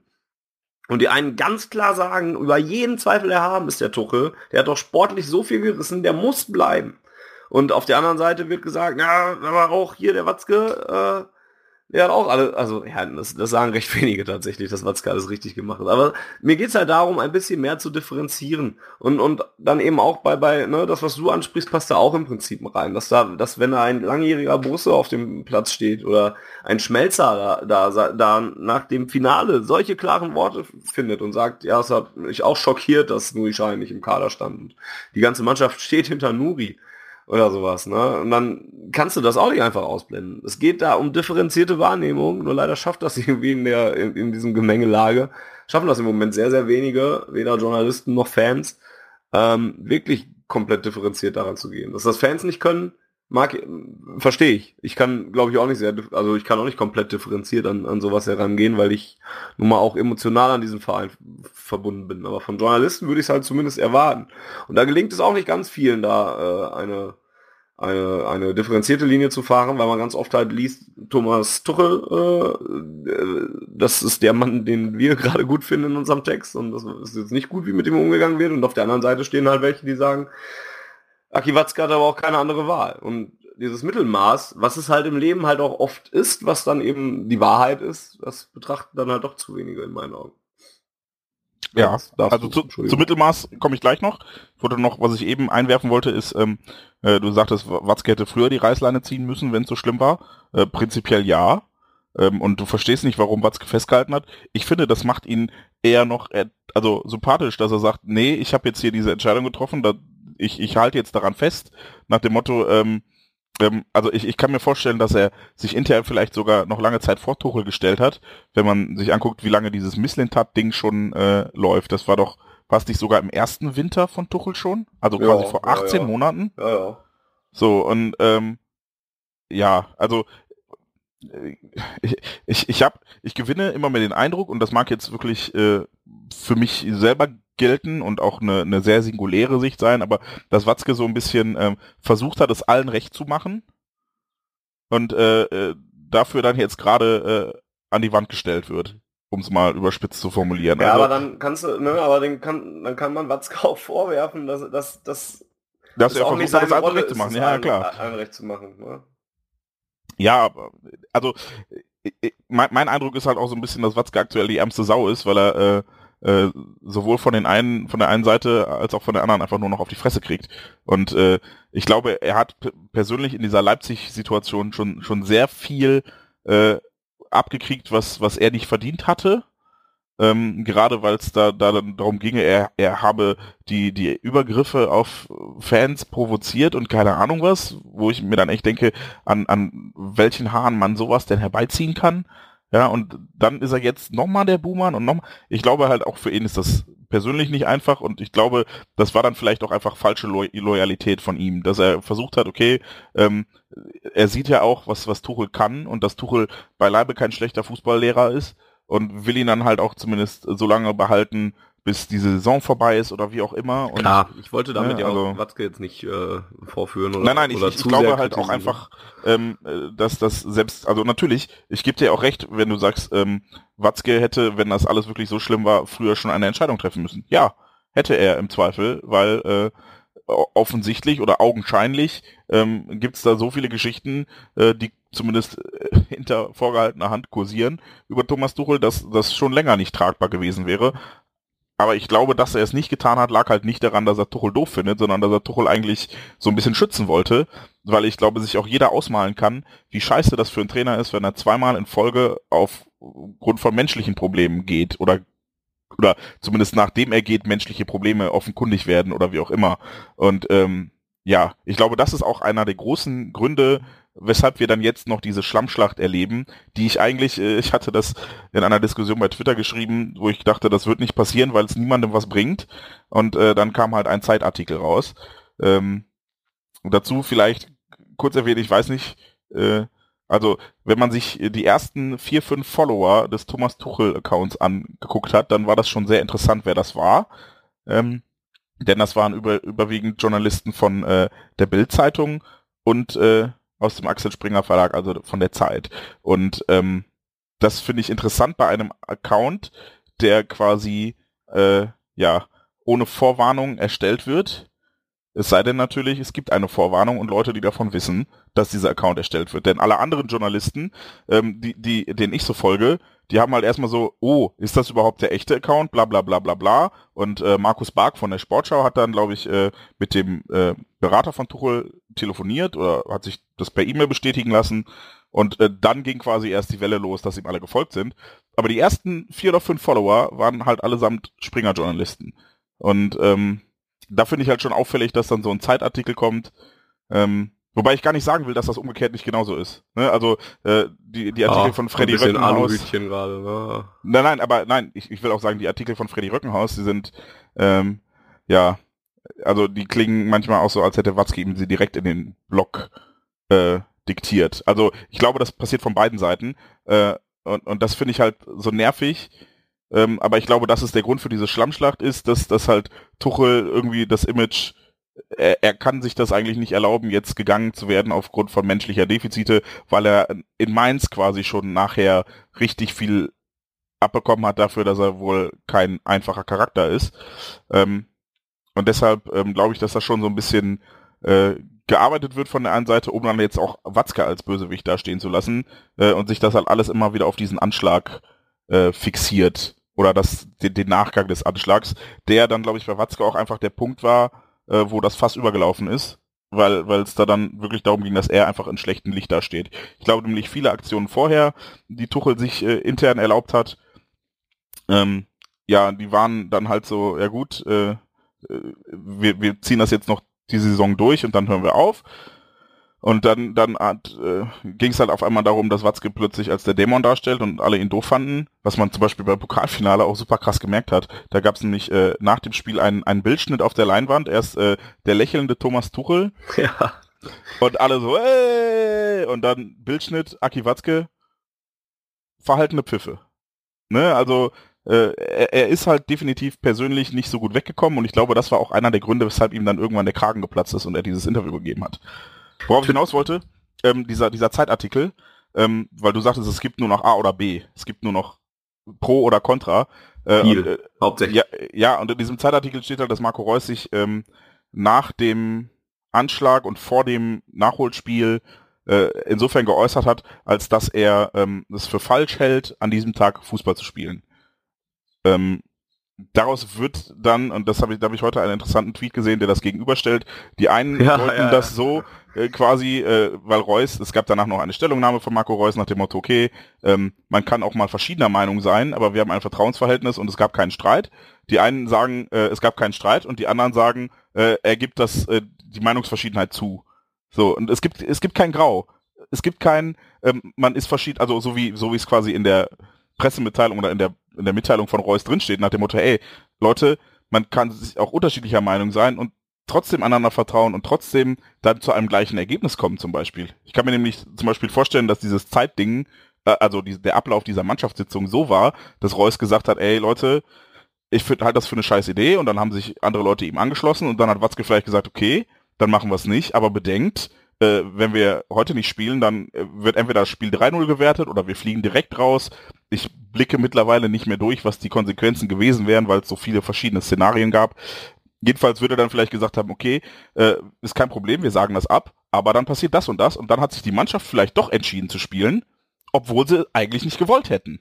So, und deshalb, es gibt halt nur noch, Watzke hat die Spieler gezwungen oder äh, ja, Tuchel hat gelogen. Und irgendwas dazwischen, dass es halt auch Grautöne gibt, dass man vielleicht wirklich ähm, nicht spielen wollte, aber sich halt widerwillig dazu entschieden hat, weil man genau weiß, wenn man es nicht tut, dann hat man Konsequenzen, die man auch nicht haben will. Ähm, so wie es die Spieler ja dann überwiegend auch gesagt haben nach dem Spiel, ja, die gesagt haben, wir hatten keine Wahl, wir wollten spielen, aber nicht heute. Ähm, ich, ich, das kommt halt viel zu kurz und es, es geht jetzt quasi aktuell wirklich auch nur noch darum, wer die Wahrheit gesagt hat und das ist mir letzten Endes doch scheißegal, weil ich glaube, dass sich diese gesamte Trennung Tuchel BVB halt nicht auf diesen einen Vormittag oder dieses diesen einen Abend bezieht. Ja, ist also Aki Watzke wird Thomas Tuchel nicht gefeuert haben, weil Tuchel äh, im Nachgang des Spiels die Unwahrheit gesagt hat, nach dem Motto, ey, äh, irgendwer hat in Nyon per SMS entschieden, dass wir spielen. Das war ja offensichtlich nicht so, sondern es wurde telefoniert, wie auch immer. Äh, und Tuchel war offenbar auch in die, in die Findung des Nachholtermins einbezogen oder wusste zumindest Bescheid, dass es keine andere Wahl gibt. Ähm, und daraus wird dann jetzt, ja, Watzke hat die Meinung der Spieler übergangen, bla bla bla. Vielleicht hat er das gar nicht. Vielleicht haben die diskutiert, wie man das halt unter erwachsenen Leuten mal macht, wenn man unterschiedlicher Meinung ist und haben dann einen Kompromiss gefunden, mit dem keiner wirklich zufrieden war. Aber es gab halt von Seiten der UEFA keine andere Wahl. Ich halte das für gar nicht so unwahrscheinlich, dass es eben nicht nur, boah, Tuchel ist ein scheiß Lügner und äh, Watzke hat die Spieler zum Spielen gezwungen gibt, sondern halt irgendwas wie, okay, die Spieler wollten widerwillig spielen, so wie ich früher auch immer Hausaufgaben gemacht habe, obwohl ich überhaupt keinen Bock auf fucking Hausaufgaben hatte. Ich wollte viel lieber Siedler 2 bei meinem besten Freund Jan spielen, weil man Siedler 2 noch mit zwei Mäusen an einem Bildschirm Splitscreen spielen konnte, ja. Aber ich habe trotzdem meine scheiß Hausaufgaben gemacht, obwohl ich nicht wollte. Und so ist es vermutlich auch mit diesem Spiel gewesen. Die wollten nicht, die haben es gemacht, weil sie genau wussten, die Konsequenzen wären ein Ausscheiden gewesen oder wie auch immer und das wollten sie noch weniger als nicht spielen.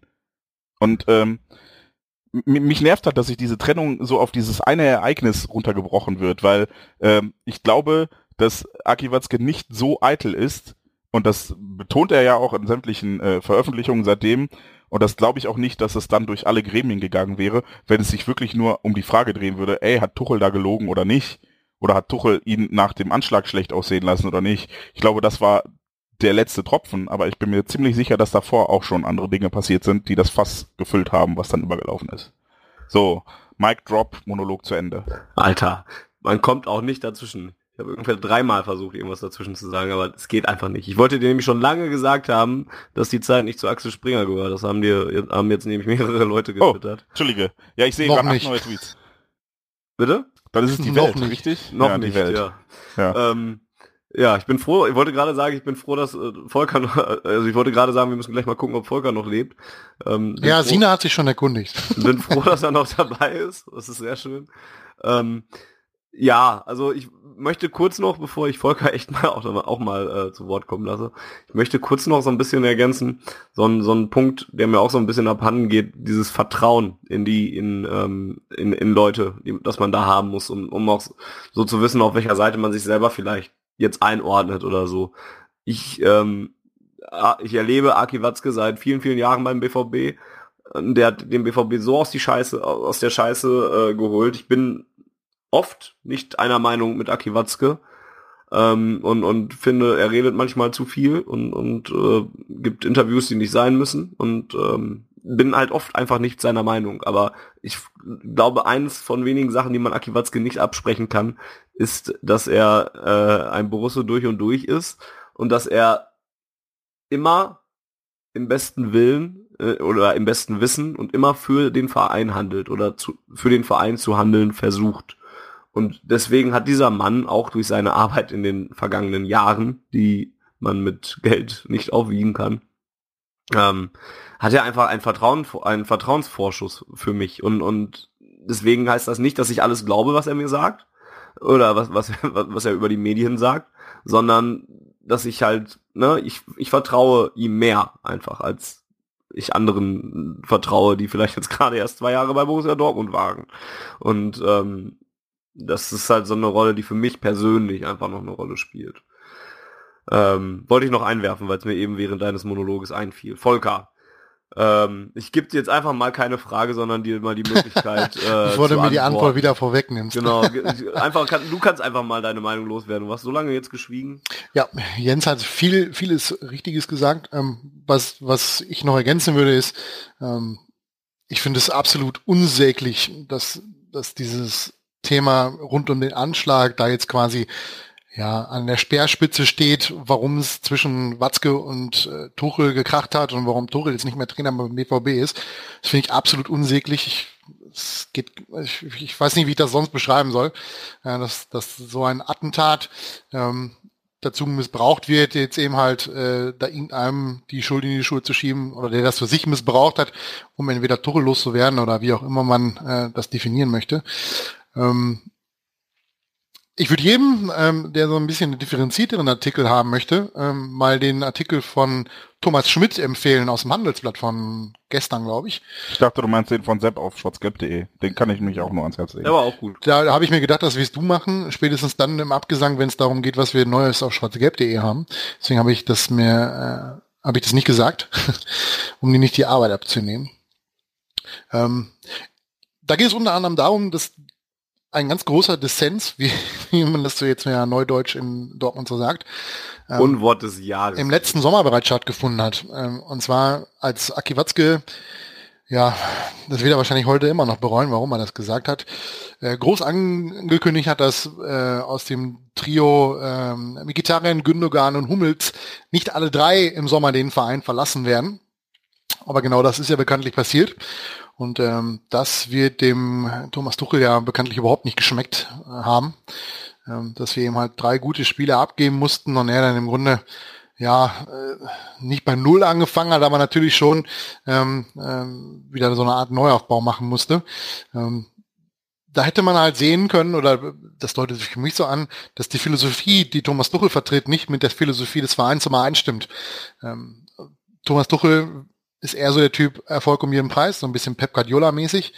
Ähm, und Achki Watzke weiß halt ganz genau, wie es dazu gekommen ist, dass wir kurz vorm Tod standen äh, oder in einem Vorraum der Pathologie lagen, wie er immer wieder sagt. Eben halt, dass wir Geld ausgegeben haben und Spieler verpflichtet oder Verträge verlängert haben, die wir uns nicht schlichtweg nicht leisten konnten. Und äh, da spätestens hätte man oder hat man vermutlich gemerkt, dass das nicht allzu lange noch mal gut geht, ähm, weil einfach die die Voraussetzungen und die, die, die Ansichten, wie der BVB Fußball zu spielen hat, einfach absolut konträr sind zwischen Trainer Tuchel und, äh, und äh, Aki Watzke. Hätte man natürlich ähm, schon vor zwei Jahren eventuell in einem ordentlichen Gespräch herausfinden können.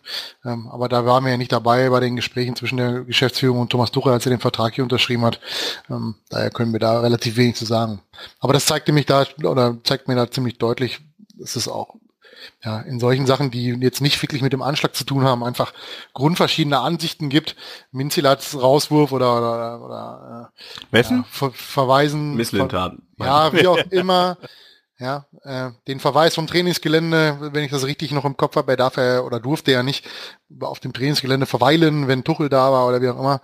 Was, um es mal so zu sagen, auch ziemlicher Kindergarten ist, wenn ich ganz ehrlich bin, von Thomas Tuchel, wenn ich mit ihm eine Meinungsverschiedenheit habe oder nicht mit ihm arbeiten kann, dann ist das das eine, aber ihn dann natürlich vom Trainingsplatz zu verweisen, ja, ist für mich äh, irgendwie so ein bisschen, er hat mir das Förmchen weggenommen und deswegen darf er nicht mehr im Sandkasten spielen. Ähm, Finde ich irgendwie ein bisschen blöd. Das ähm, habe ich nicht so ganz verstanden, warum man das so macht. Ähm, dass der BVB natürlich dann umgehend ihn dann auch befördert ähm, zum, was ist er jetzt, Leiter der Profiabteilung oder so ähnlich, ähm, zeigt dann halt auch, wie viel Vertrauen er beim BVB genießt und äh, ja, da hat man schon so ein ja, bisschen guck die... mal die Transfers der letzten Jahre Ja, an, ne? natürlich. Das ist, man muss ja ganz ehrlich sagen, ähm,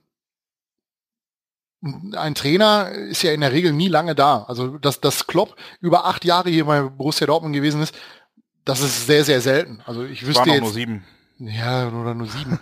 Kannst du mal sehen, das ist so lange, dass ich nicht mehr mal richtig zählen kann.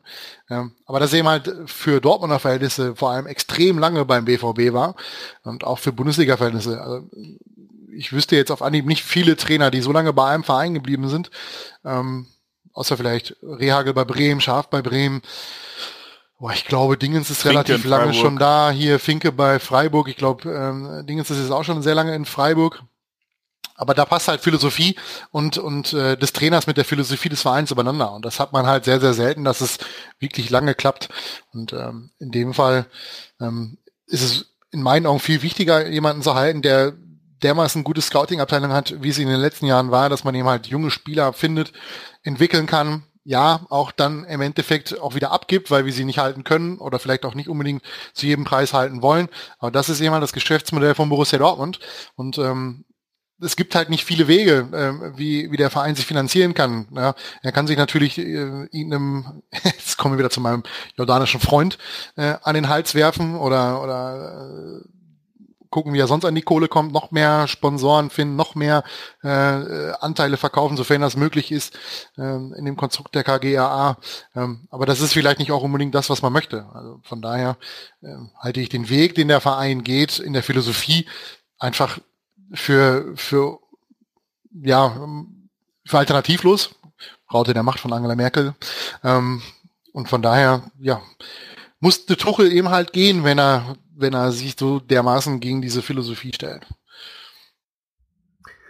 Was dazu kommt, oder nee, stopp, bevor wir irgendwas anderes anfangen. Ähm, eure Meinungen sind jetzt jetzt noch mehr gefragt denn je. Hashtag auf, äh, nee, Hashtag AO Live für eure Meinung zu dem ganzen Theater und ähm, auch äh, ob gerne kontra uns, weil im Moment äh, liest sich das alles noch sehr ähnlich zu dem, was wir schon sagen. Ich versuche mal ein bisschen hier durchzugehen und so ein kleines Meinungsbild abzu abzubilden. Ähm, so, wo muss ich denn da anfangen? Sekunde.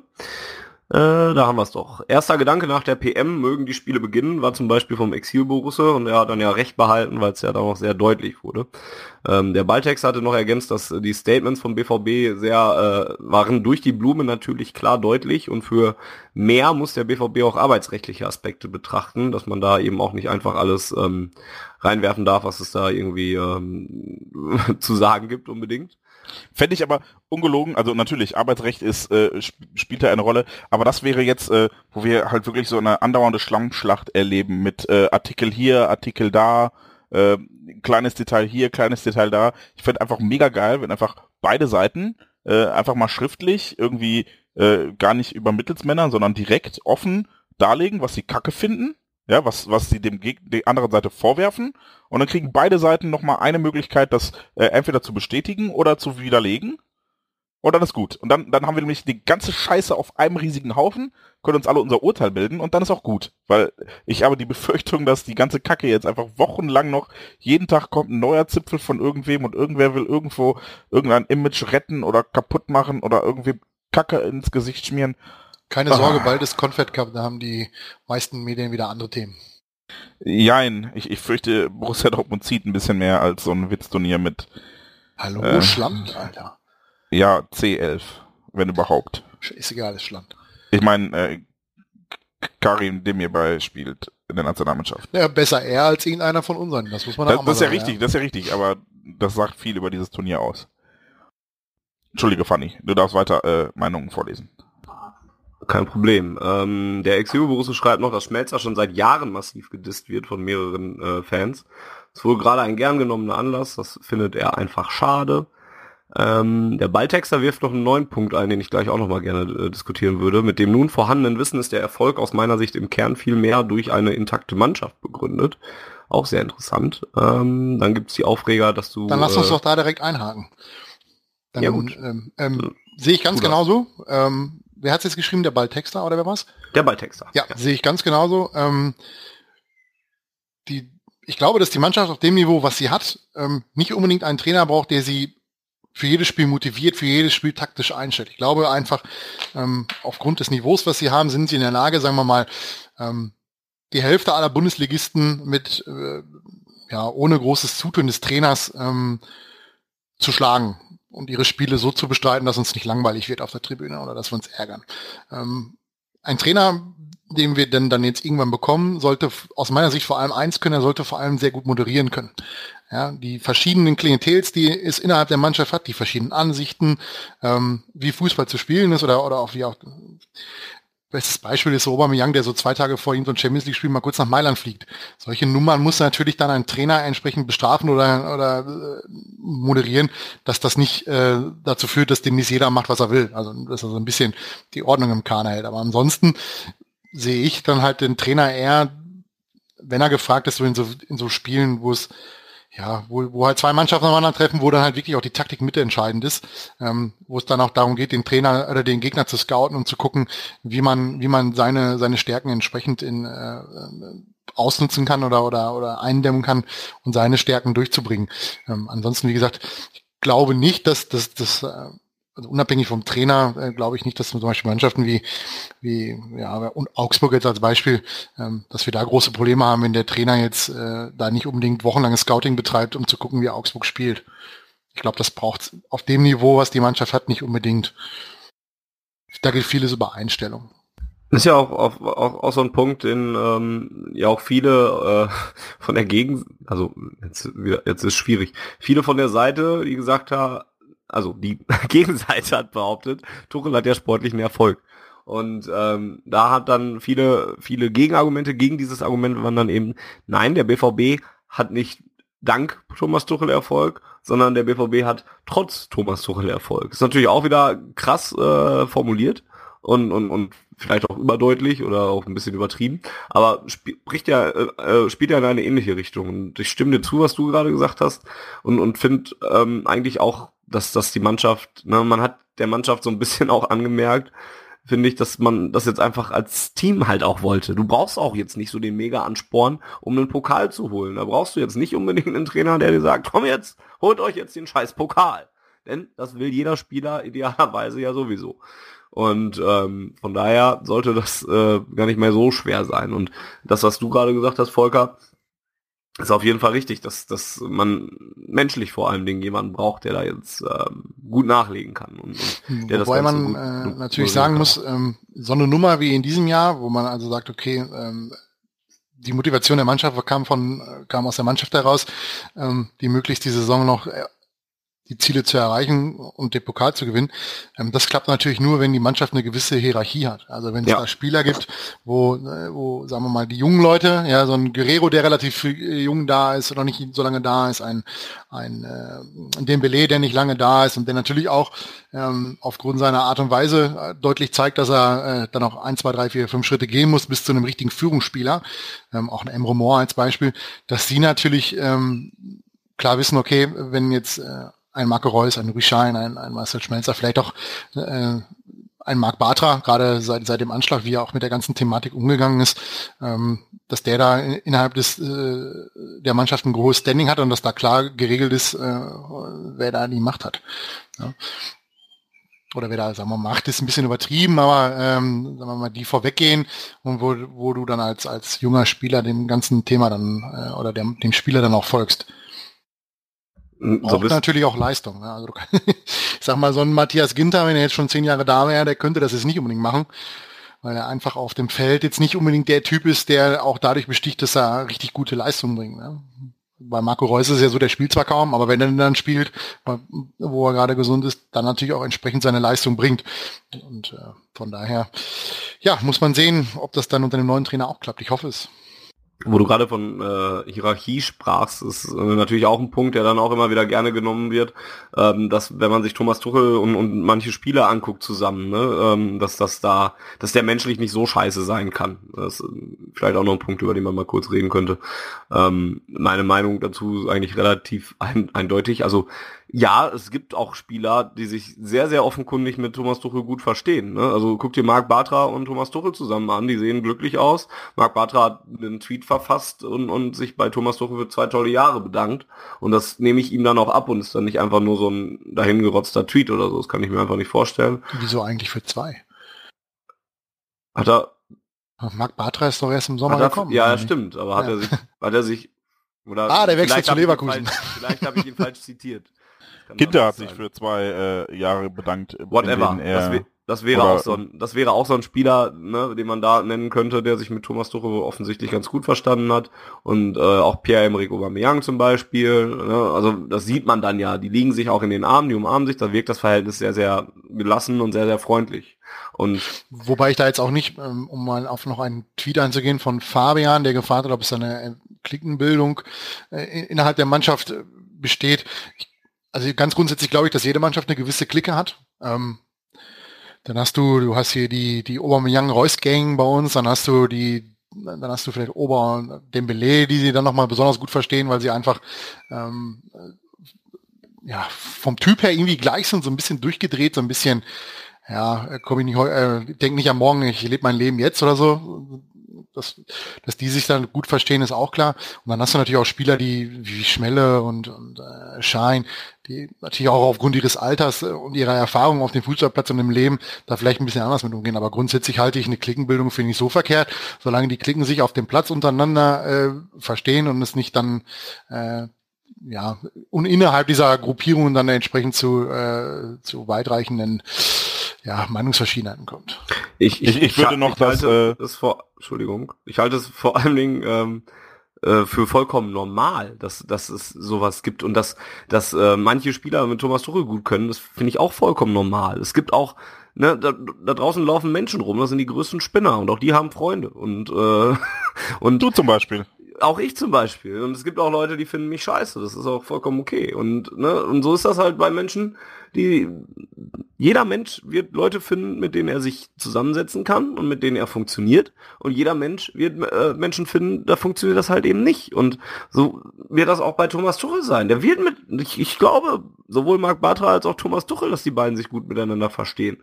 Ne, da funktioniert das eine dann halt mit dem anderen. Aber wenn es dann halt mit dem großen Ganzen nicht mehr funktioniert, dann geht es eben einfach nicht mehr. Und das ist halt. Sonst finde ich das vollkommen normal und auch wenig aussagekräftig zu sagen, ähm, ja, jetzt sind die hier halt, äh, äh, ne, wie kann das ein Arschloch sein, wenn er jetzt sich so gut mit dem einen Mann da versteht oder mit den fünf Leuten, sechs, sieben, was weiß ich.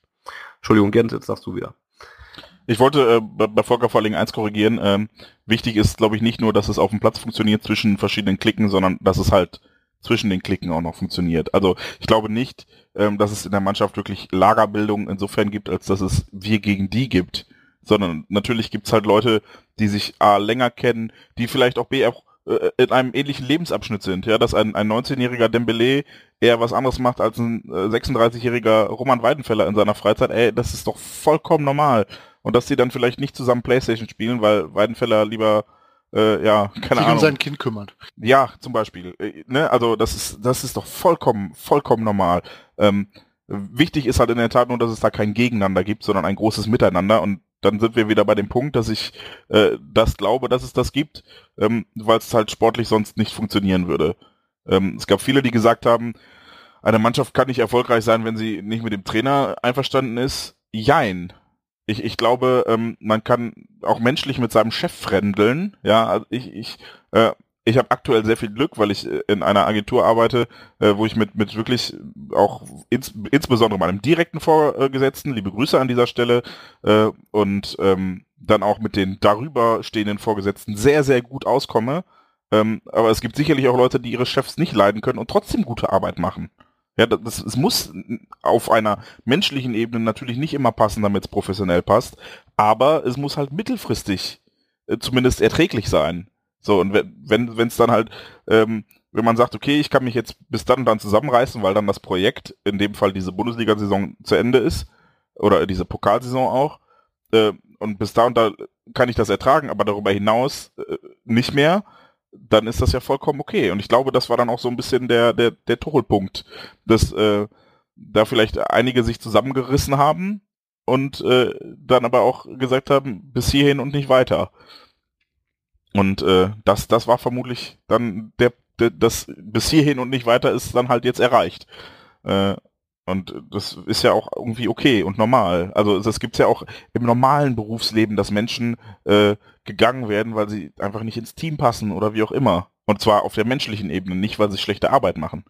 So, und deshalb, ja, also ich, ich halte das für ganz normal und äh, möchte an der Stelle auch nochmal hinzufügen, dass ich beachtlich halte oder für beachtlich halte, was diese Mannschaft insbesondere nochmal ähm, vor dem Hintergrund, dass sie Opfer oder zumindest Ziel eines Mordanschlags war, geleistet hat in den letzten Wochen und Monaten, unabhängig davon, ob es jetzt wegen oder trotz oder vielleicht auch beides. Ja, ich kann mir auch vorstellen, dass es ähm, funktioniert hat, obwohl es menschlich nicht geklappt hat mit dem Trainer, aber auch funktioniert hat, weil der Trainer ein, ein guter Taktiker ist. So, und jetzt möchte ich einfach nur nochmal hervorheben, das war herausragende Arbeit von allen, ja, nicht nur Aubameyang der Torschützenkönig geworden ist, ähm, alle, wirklich die gesamte Mannschaft hat, hat einfach in den letzten Wochen hervorragende, hervorragende Arbeit gemacht und endlich diesen scheiß Pott wieder nach Dortmund geholt. Und das ist bei allem, was passiert ist, auch bei den Querelen und der Unruhe im Umfeld einfach aller Ehren wert. Und das können wir eigentlich gar nicht oft genug betonen. Absolut. Äh, weitere Meinungen gibt es. Ähm, äh, die Zauberblume schreibt, was bleibt meine Dortmund-Timeline Timeline ist in zwei Lager gespalten, kannte man vor Tuchel so auch nicht. Ich weiß nicht, ob es direkt so eine, ja, es ist, es sieht im Moment sehr aus wie so eine Spaltung oder so. Ich glaube, das wird sich aber auch noch im Laufe der Sommerpause und im Laufe der Zeit so ein bisschen relativieren äh, und hoffe es auch. Äh, Sven schreibt, dass das jetzt zwar nicht ganz das Thema sei, aber ich finde, aber er aber ich finde das Ausmaß der Berichterstattung sehr bedenklich. Es gab einen Tagesthemenkommentar, WTF.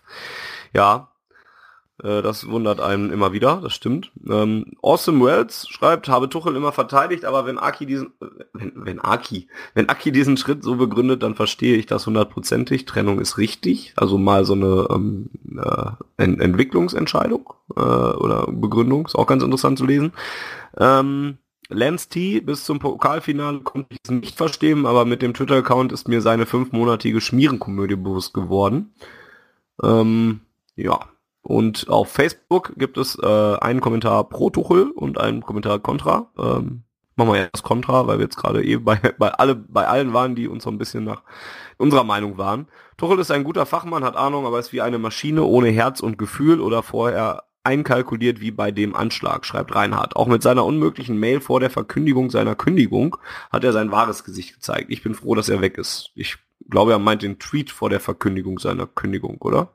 Oder gab es noch eine Mail, von der ich nichts weiß? Nee, ich glaube, er meint den Tweet. Anscheinend, ja. Und Thorsten sagt, ganz klar, pro Tuchel, Watzke soll doch mal die Wahrheit sagen und Beispiele nennen. Ein Mohr spielt nie, weil er sich mehr im Dortmunder Nachtleben auskennt als in Brackel. Schein spielt im besten Fall noch für die Traditionsmannschaft bei seiner Geschwindigkeit. Schmelzer und Bender bekommen einen Fünfjahresvertrag, mit welcher Berechtigung. Thomas Tuchel ist der größte Fußballfachmann, den wir bei unserem Beispielverein je als Trainer hatten.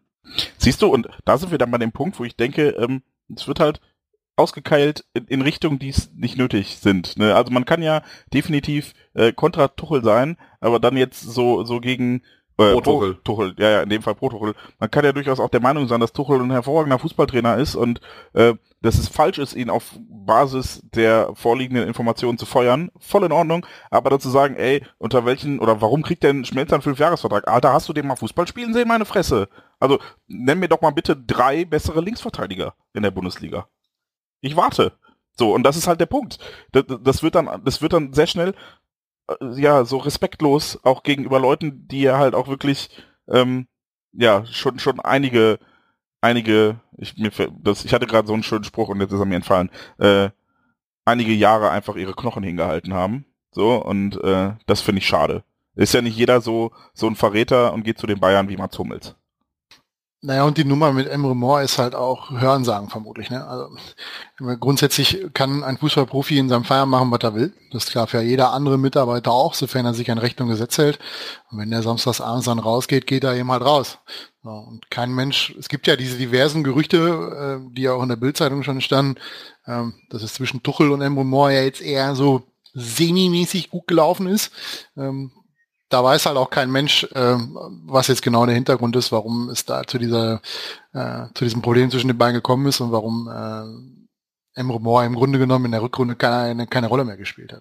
Also, Zumal ich das Argument mit dem Nachtleben halt dann auch gerne mal bei Aubameyang lesen würde. Ne? Ja, also, das, genau das, das meine ich ja. Also das, ist immer eine Sache, wie man das sieht. Ne? Also bei Marco Reus, äh, wenn er ins Nachtleben rausgeht, dann, dann äh, sagt keiner was. Oder wenn Ober äh, sich dann beim Italiener äh, äh, samstagsabends vergnügt oder, oder wo, er, wo er hingeht, ähm, da sagt dann keiner was, weil halt die Leistung am Rasen stimmt. Und äh, bei Emre Moore wissen wir es halt nicht, warum er überhaupt erstmal gar nicht mehr die Chance gekriegt hat, äh, sagen wir mal, auf dem Rasen überhaupt was zu zeigen. Und wie gesagt, das finde ich halt, ist halt Hörensagen und sowas finde ich halt immer irgendwie, ja, es, es, es hat halt nichts dran, es ist kein Fleisch dran an so einer Aussage und das gerade sowas dann in so eine Argumentationslinie zu bringen, äh, warum man pro Thomas Tuchel ist, finde ich halt irgendwie, ja, es bringt mir nichts, finde ich. Dann noch lieber mit etwas, was man auch verifizieren kann, wo man sagen kann, okay, ähm, das hat sich so zugetragen oder das hat jeder gesehen, dass es so ist, aber ähm, da jetzt irgendwas aus dem Nachtleben, aus dem Privatleben rauszukramen, naja. Aber vielleicht ist das ja, das ja der Grund, weshalb sich das jetzt alles so auf diesen ähm, Anschlagsnachklapp zuspitzt, weil man da halt irgendwie öffentliche Aussagen hat, auf die man sich beziehen kann und alles andere äh, halt einfach nicht in der Öffentlichkeit gewesen ist. Und ja, das man, ist auch gut, dass es ne? nicht passiert, weil das sind, ich glaube, ich stand ja, drin im, ja, doch, ich finde schon, ähm, dass solche, dass gerade Sachen, die intern vorgefallen sind, ähm, meiner Meinung nach auch intern bleiben sollten. Wenn das jetzt irgendwie an die Presse gespielt wird, gut, das muss dann jeder für sich selber entscheiden, wer auch immer dann da die Presse entsprechend über solche Themen informiert, egal ob es jetzt im Kicker steht, in der, in der Süddeutschen, in der Zeit, in der Bild, wo auch immer.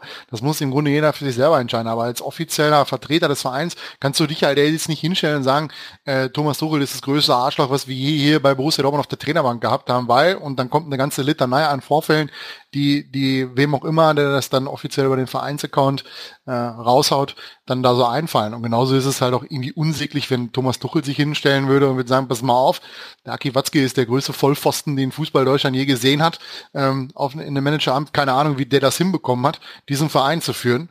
Ähm, finde ich halt völlig über. Also das, das gehört sich einfach nicht interner, sollen, sollten meiner Meinung nach möglichst intern bleiben.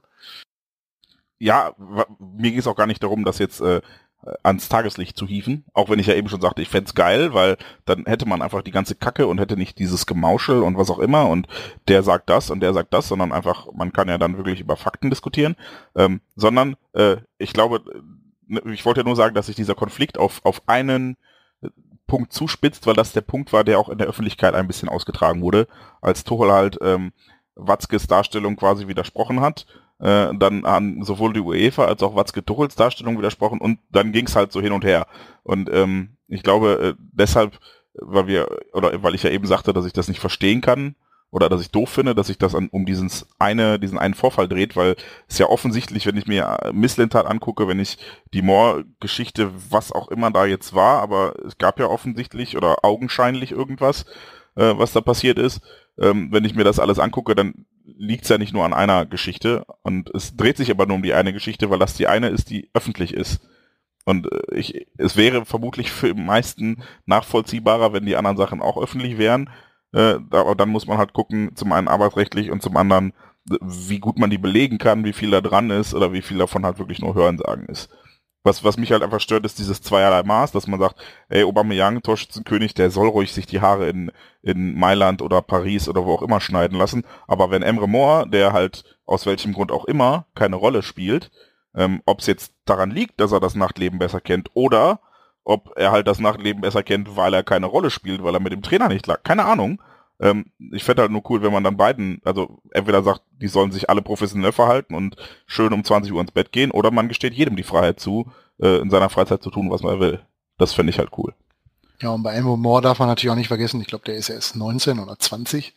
Wo hat er vorher gespielt, als er, bevor er zu uns gekommen ist? Dänemark. Ja, da waren ja wahrscheinlich äh, bei Heimspielen von äh, wem auch immer er da gespielt hat, weniger Zuschauer als hier bei einem äh, Finale der A-Jugend, äh, um die deutsche A-Jugendmeisterschaften. Ähm, von daher ist das natürlich auch immer eine Sache. Jeder Mensch hat eine unterschiedliche an Anpassungszeit, sich an, an, an einen Wechsel, an ein neues Land, an einen größeren Verein, wie auch immer, und eine neue Trainer, neue Mannschaft zu gewöhnen. Weil bei den einen klappt super, wie bei Dembele oder äh, Guerrero, die sich einfach ja, den hat man nicht angemerkt, dass sie erst diese Saison gekommen sind. Die haben sich sehr gut eingefunden, haben ihre Leistung gebracht und bei anderen dauert es halt länger. Ich sag mal, von Isaac haben wir in der Rückrunde mit Ausnahme des Spiels in Lotte nichts gesehen. Ich wüsste gar nicht, ob der, teilweise hat er ja gar nicht im Kader gestanden. Äh, hat er für die UA23 mal gespielt oder für die U19? Ich glaube nicht, ne? Hat Doch, für die 19, glaube ich, ja. zum Schluss nochmal. Okay. Ähm, das sind halt so, so Sachen und da muss man eben auch einfach sagen, das ist menschlich, wenn, wenn der eine da sich schneller integriert als der andere. Und wie gesagt, ob jetzt, ob jetzt Emre Moore in, ins Nachtleben geht und, und, da Party macht oder nicht, das ist ja sein gutes Recht, das darf er doch machen. Also was spricht dagegen? Ne? Solange er am Montagmorgen wieder auf dem Trainingsplatz steht, wenn um 10 Uhr Training ist und äh, dann ist doch alles gut. Ich glaube, dass lässt sich auch alles so ein bisschen auf, auf, auf das jetzt abwälzen, äh, worauf wir uns, glaube ich, alle einig sind, dass diese ganze Vorgehensweise, wie sie im Moment verkörpert wird, einfach unwürdig ist im, für, für den BVB. Ne? Also wir hatten bei schwarzgelb.de auch einen Text, der es, glaube ich, auch noch klar gemacht hat oder kommt die Tage noch, ich weiß es nicht genau. Und ähm, Unwürdig gab's schon, ja. Ja, gab es schon. Und ähm, das, das trifft es halt. Ne? Also da, da ist wir haben uns so oft über die Blauen lustig gemacht, was da für eine, für eine, für ein, für ein Chaos herrscht oder so, ne? Da haben wir uns so drüber schlapp gelacht. Und jetzt gewinnen wir den Pokal und haben einen größeres Theater als die, die gerade eine Kacksaison gespielt haben. Ja, Prinzip. aber das ist der große Unterschied, ne? Also die haben den dieses Theater im Grunde jedes Jahr, Ausnahme jetzt, das haben wir es gerade nicht, weil wir die äh, Schlagzeilen beherrschen und spielen scheiße Fußball und wir haben die Schlagzeilen und gewinnen immerhin noch etwas. Also ja, ja aber etwas Positives, ne? Also der natürlich. Fußball ist ja dann schon noch ansehnlicher bei uns, ne? Klar, wir sind immer noch besser als die Blauen, das werden wir auch immer bleiben, aber es ist halt trotzdem unwürdig, ne? Dass das jetzt ja, man so sieht ja heute wieder an der Geschichte mit Ginter. Ey, ja, alleine das. Wenn ich sowas, also ich habe es nur überflogen, weil ich einfach überhaupt keine Lust mehr habe, wenn das im Detail durchzulesen. Aber das ist doch einfach wieder Sommerpause. Es ist einfach Kinderkram. Es ist komplett unwürdig. Es ist ein schmierend Theater. Ich hoffe inständig, dass wir bald einen neuen Trainer präsentieren können.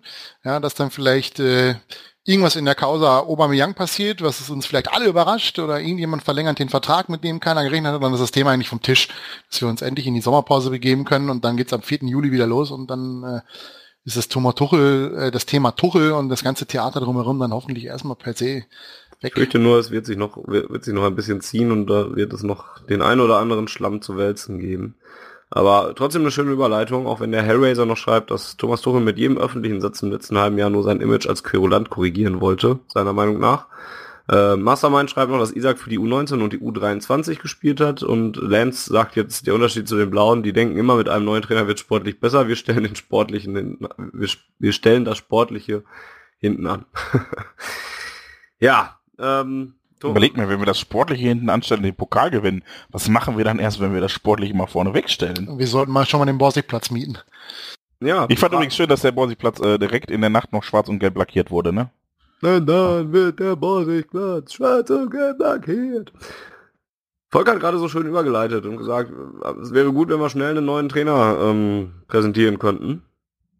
Ja, Wer soll es denn werden? Das ist auch eine vielgestellte Frage bei, unter dem Hashtag OurLive und, und auf unserem Twitter-Account.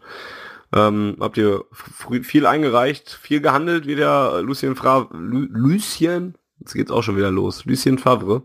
Und ähm, da haben viele Menschen Bedenken, dass das ja ähnlich schwierig werden könnte, weil er jetzt auch nicht dafür bekannt ist, der angenehmste Mensch zu sein und ja auch komische Abgänge bei seinen äh, bisherigen Vereinen hatte. Trotzdem scheint es so, als wäre er der wahrscheinlichste Kandidat auf die Nachfolge von Thomas Tuchel, aktuell zumindest. Äh, Jens. Ja. Was, ich, ich habe auf die Frage gewartet. Ja, was wäre deine Einstellung denn zu äh, Lucien Favre? Achso. Ja, ich, ich glaube, ähm, dass er äh, auf eine andere Art und Weise nicht einfach ist als Thomas Tuchel. Und ähm, während Thomas Tuchel da, glaube ich, eher ähm, ein bisschen äh, um ein Zitat von Heinz Müller oder Ivan Klasnic, ich weiß nicht, wer von beiden es genau gesagt hat, äh, aber um das Zitat zu bemühen, Thomas Tuchel ist ein Diktator. Ich glaube, das, Zita war, Zitat. das war der Torhüter, ja. Okay. Ähm, und ich glaube, bei äh, äh, Favre ist das, zumindest wenn man sich so die Trennung in Gladbach anguckt, eher das Gegenteil. Ich glaube, Lucien Favre ist insofern schwierig, als dass er halt einfach so ein bisschen unsicher ist. Ähm, er hat sich ja, er hat ja in Gladbach quasi mehrfach seinen, seinen eigenen Rücktritt angeboten und das klingt für mich jetzt nicht so nach, ey, ich mache hier alles richtig, sondern eher nach, ich habe das Gefühl, ich mache alles falsch und ich bin nicht gut genug und wie auch immer. Ähm, und ich weiß zumindest, was mir von beidem sympathischer ist. Das heißt aber nicht, dass es einfacher ist. Ähm, deshalb habe ich einfach die Hoffnung, dass äh, sollte es Lucien Favre werden und ähm, danach sieht es ja aus, Natürlich schachert Nizza jetzt noch um die Ablöse und Nizza sagt auch, okay, äh, wir machen das nur, wenn wir einen richtigen Ersatz haben, was ja vollkommen legitim ist. Ähm, aber sonst scheint ja alles klar zu sein. Ähm, ich hoffe einfach, dass die, die sportliche Leitung um ihn herum, und das sind da Watzke und Zorg in erster Linie, das wird aber auch hoffentlich sein restlicher Trainerstab sein, es schaffen ihn dann äh, im Zweifel davon zu überzeugen, dass er vielleicht doch ganz gute Arbeit macht, wenn er denn gute Arbeit macht.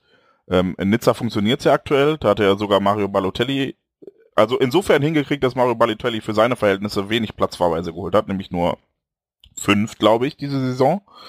Äh, und halt sehr viele Tore schießt. Und Nizza ähm, jetzt Champions League Qualifikation spielt, wenn ich mich nicht irre. Sollte ich mich doch irren. Hashtag AOLive ist äh, the place to be on Twitter right now. Und da könnt ihr mitreden und eure Meinung und eure Fragen kundtun. Ähm, ich glaube halt, die sind was man halt nach außen als charakterlich schwierig bezeichnet, kann, kann sich halt in verschiedenen Ausprägungen äußern und während Tuchel halt äh, vermutlich, ich habe äh, ihn nie kennengelernt und halt auch nie mit ihm gearbeitet, also Ne, man kann auch sagen, ich habe ihn kennengelernt, aber dann war er sehr freundlich.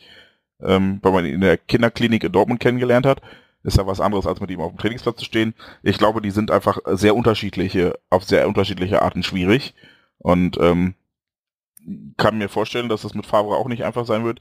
Ich, ich glaube allerdings auch, dass äh, wenn es jetzt zum Beispiel Favre würde, der ja auch schon äh, ein etwas älterer Trainer ist, äh, dass es in dem Fall auch viel eher so ein Übergangsding wäre, als wenn wir jetzt einen jungen Trainer holen würden. Äh, äh und deshalb, wenn man jetzt wirklich befristet damit rechnet, Favre für zwei Jahre zu verpflichten oder drei, ähm, es sei denn, er, er gewinnt hier die Champions League, dann kriegt er vielleicht nochmal zwei Jahre oben drauf als, als Bonus. Aber äh, wenn man halt gar nicht, ähm, so wie es in Gladbach war, immer wieder weiter verlängert, sondern das auch äh, einsieht, weil man sagt, okay, mittelfristig hätten wir gerne den und den auf der Trainerposition und wir warten halt noch, gucken, ob der gut genug ist oder wie auch immer, ähm, dann habe ich halt auch die Hoffnung, dass es gar nicht zu diesem Verfallsdatum kommt, was Favre ja irgendwie zu haben scheint. Äh, zumindest in Gladbach hatte er das. In, in Berlin, äh, das wurde ja auch eben irgendwo genannt als schwierige Trennung, ähm, in Berlin würde ich ihm ein bisschen, ein bisschen von der sportlichen Misere frei sprechen. Da hat er die Hertha vom, vom Abstiegsplatz quasi fast zur Meisterschaft ähm, get, äh, ja, getragen. Genau, also ich weiß noch, wir holen die Meisterschaft die meist. Ja. Gegen wen haben die nochmal das Heimspiel verloren, wo die Atzen das live gesungen haben im Olympiastadion? Ah, ich glaube, es war der BVB. Haben sie da nicht? Ah. Das war noch Zeit, ich glaube da noch. Ach ja, schön. Alex ja. Frey hat da, glaube ich, das Tor gemacht. Kann das sein? Es kann sein, ja. Äh, Oder 3-1 haben wir da gewonnen, das war schön. Zweimal Alex Frei, glaube ich. Ja, äh, jedenfalls äh, ist ihm danach halt auch die komplette Mannschaft auseinandergekauft worden. Ja. Voronin, der weiß ich nicht, wie viele Tore für die Hertha gemacht hat, war wieder weg und so weiter. Und äh, das ist ihm ja mit Gladbach auch zum Teil passiert, aber er konnte es halt besser kompensieren. Ja. Da haben wir ja auch Reus gekauft, nachdem die erst, nachdem Favre sie auf dem Abstiegsplatz übernommen hat und äh, dann haben wir Reus gekauft, in dem, also nach der Relegation quasi. Und äh, danach hat er äh, die Gladbacher auch in die Champions League geführt. Also er, er macht ja keine schlechte Arbeit per se. Und ich glaube, das kriegt er auch mittelfristig hin. Und hoffe, dass es zu langfristig, dass wir äh, das dann nicht haben, weil ähm, wir dann ja vielleicht irgendeinen guten jungen Trainer äh, haben, der schon beim BVB gearbeitet hat, äh, in Bochum geboren ist und äh, mit Herzen Borusse. Ja, schreibt Lenski auch. Fabre wird ein Übergangstrainer, weil Hannes Wolf noch sein Praktikum beim VfB beenden muss. Äh, Malte hatte ich schon korrigiert, weil Balotelli drei Platzverweise gekriegt hat diese Saison. Zweimal glattrot, einmal gelb. Ach, guck an, ich, ich hatte bei beiden plus eins gehabt. Ich dachte, äh, ja.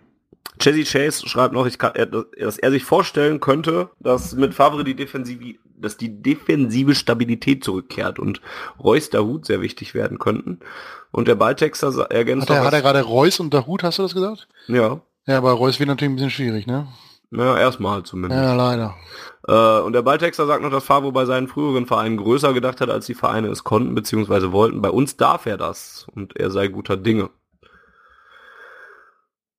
Ja, ich bin da noch so ein bisschen hm, hin und her gerissen. Ich weiß selber noch so gar nicht, was ich davon halten soll. Ähm, ich finde dann, anderen, dann plapper doch mal deinen Wunsch aus. Einfach. Ja, das, das ist das ist seit Monaten mein Problem, ehrlich gesagt. Also ich habe seit Monaten gesagt, wo es, wo es so immer darum geht, dass Thomas Tuchel und wo das so bekannt wurde, dass das vielleicht nicht so die Zukunft hat beim BVB und dass der vielleicht doch mal gehen müsste, habe ich immer gesagt. Ja, dann muss das wohl so sein und ist vielleicht auch besser so. Aber ich könnte mir vorstellen, dass es schwierig wird, einen, einen Nachfolger zu finden, der sportlich ähm, so kompetent ist wie Thomas Tuchel. Den, denn sportlich halte ich ihn immer noch für kompetent und, und, und für gute Leistungen bringend. Und ich sehe da echt wenige Leute. Also ein, ein Julian Nagelsmann wäre derjenige, wo ich sagen würde, ja, den nehme ich. Aber an dem scheint man ja einfach nicht dran zu kommen im Sommer. Weil, ne, gibt's ja verschiedene Geschichten, warum das so sein sollte. Ähm, das wäre einer, wo ich mir keine Gedanken machen würde um die Nachfolge. Bei Fabre hätte ich so ein bisschen Bauchschmerzen, weil, ne, könnte auch wieder anders sein. Ähm, Nico Kovac wurde mal ge äh, gehandelt. da kriege ich, krieg ich Bauchkrämpfe bei, wenn ich daran denke. Also wer gesehen hat, wie herzlich Kovac und Watzke sich im Stadion umarmt haben, ne? Also von den ganzen Leuten, die immer sagen, Thomas Tuchel hat sich mit allen Spielern immer sehr nett umarmt. Ja gut, wenn man sich die Umarmung von Kovac und Watzke anguckt, dann ist er hier schon Trainer. Jetzt sofort. Also, quasi. also, ja. also dann falle ich ein bisschen vom Glauben ab, muss ich sagen. Äh, von dem halte ich nicht ganz so viel. Ähm, ja, und ich, ich glaube, dass ein deutscher Trainer besser wäre für den für den BVB, also für den also für den Ruhrpott. Und, ein und, deutschsprachiger Trainer. Ein deutschsprachiger Trainer, ist korrekt. Lucien Favre ist auch kein Deutscher, aber Kovac auch nicht. Doch, ist er wohl, Tatsache. West-Berlin. Also er, er, er sollte deutschsprachig sein, weil alles andere stelle ich mir sehr schwierig vor in Dortmund, weil so von der Mentalität her, in, ich kann mir nicht vorstellen, dass hier einer auf der Bank sitzt, der kein Deutsch kann. Also ne, das klingt jetzt auch doof oder so und könnte auch in eine falsche Ecke gerückt werden, aber mir geht's mehr darum, dass, dass das so von der Mentalität hier nicht mehr reinpassen würde. Wenn in München da jemand ist, äh, bei so einem ja schon lange etablierten europäischen Top-Club oder so, da finde ich das, finde ich das passend und akzeptabel. In Dortmund würde das meiner Meinung nach ein bisschen, bisschen unnatürlich wirken. Und, und ne, man, der Verein versucht immer noch, sich nah an den Menschen zu positionieren oder es so hinzustellen, als sei man nah an den Menschen. Und das würde schwieriger, wenn du da jemanden hast, der dann immer nur auf Englisch kommuniziert und sowas. Ne? Und auch für den Umgang mit den Spielern ist es, auch wenn die auch alle Englisch können oder sonst was, ist es wahrscheinlich auch ein bisschen einfacher. Also stelle ich mir schwierig vor. Und dann gibt es meiner Meinung nach nicht viele deutschsprachige Trainer. Also ne, Julian Nagelsmann kommt man nicht dran anscheinend. Hannes Wolf könnte ich mir vielleicht noch vorstellen, ist aber auch schwierig. Der hat auch noch nie Champions League gespielt. Der hat gerade seine erste Profisaison ähm, seine erste Profi, jetzt muss ich gerade lachen, weil getwittert wird, dass Nevio Scala gerade im Stillen eine Träne vergießt. Ja. Ähm, Hannes Wolf hat seine erste Profisaison gerade hinter sich gebracht. Wenn der da jetzt hinkommt. Aber ist das bei Nagelsmann nicht so viel anders?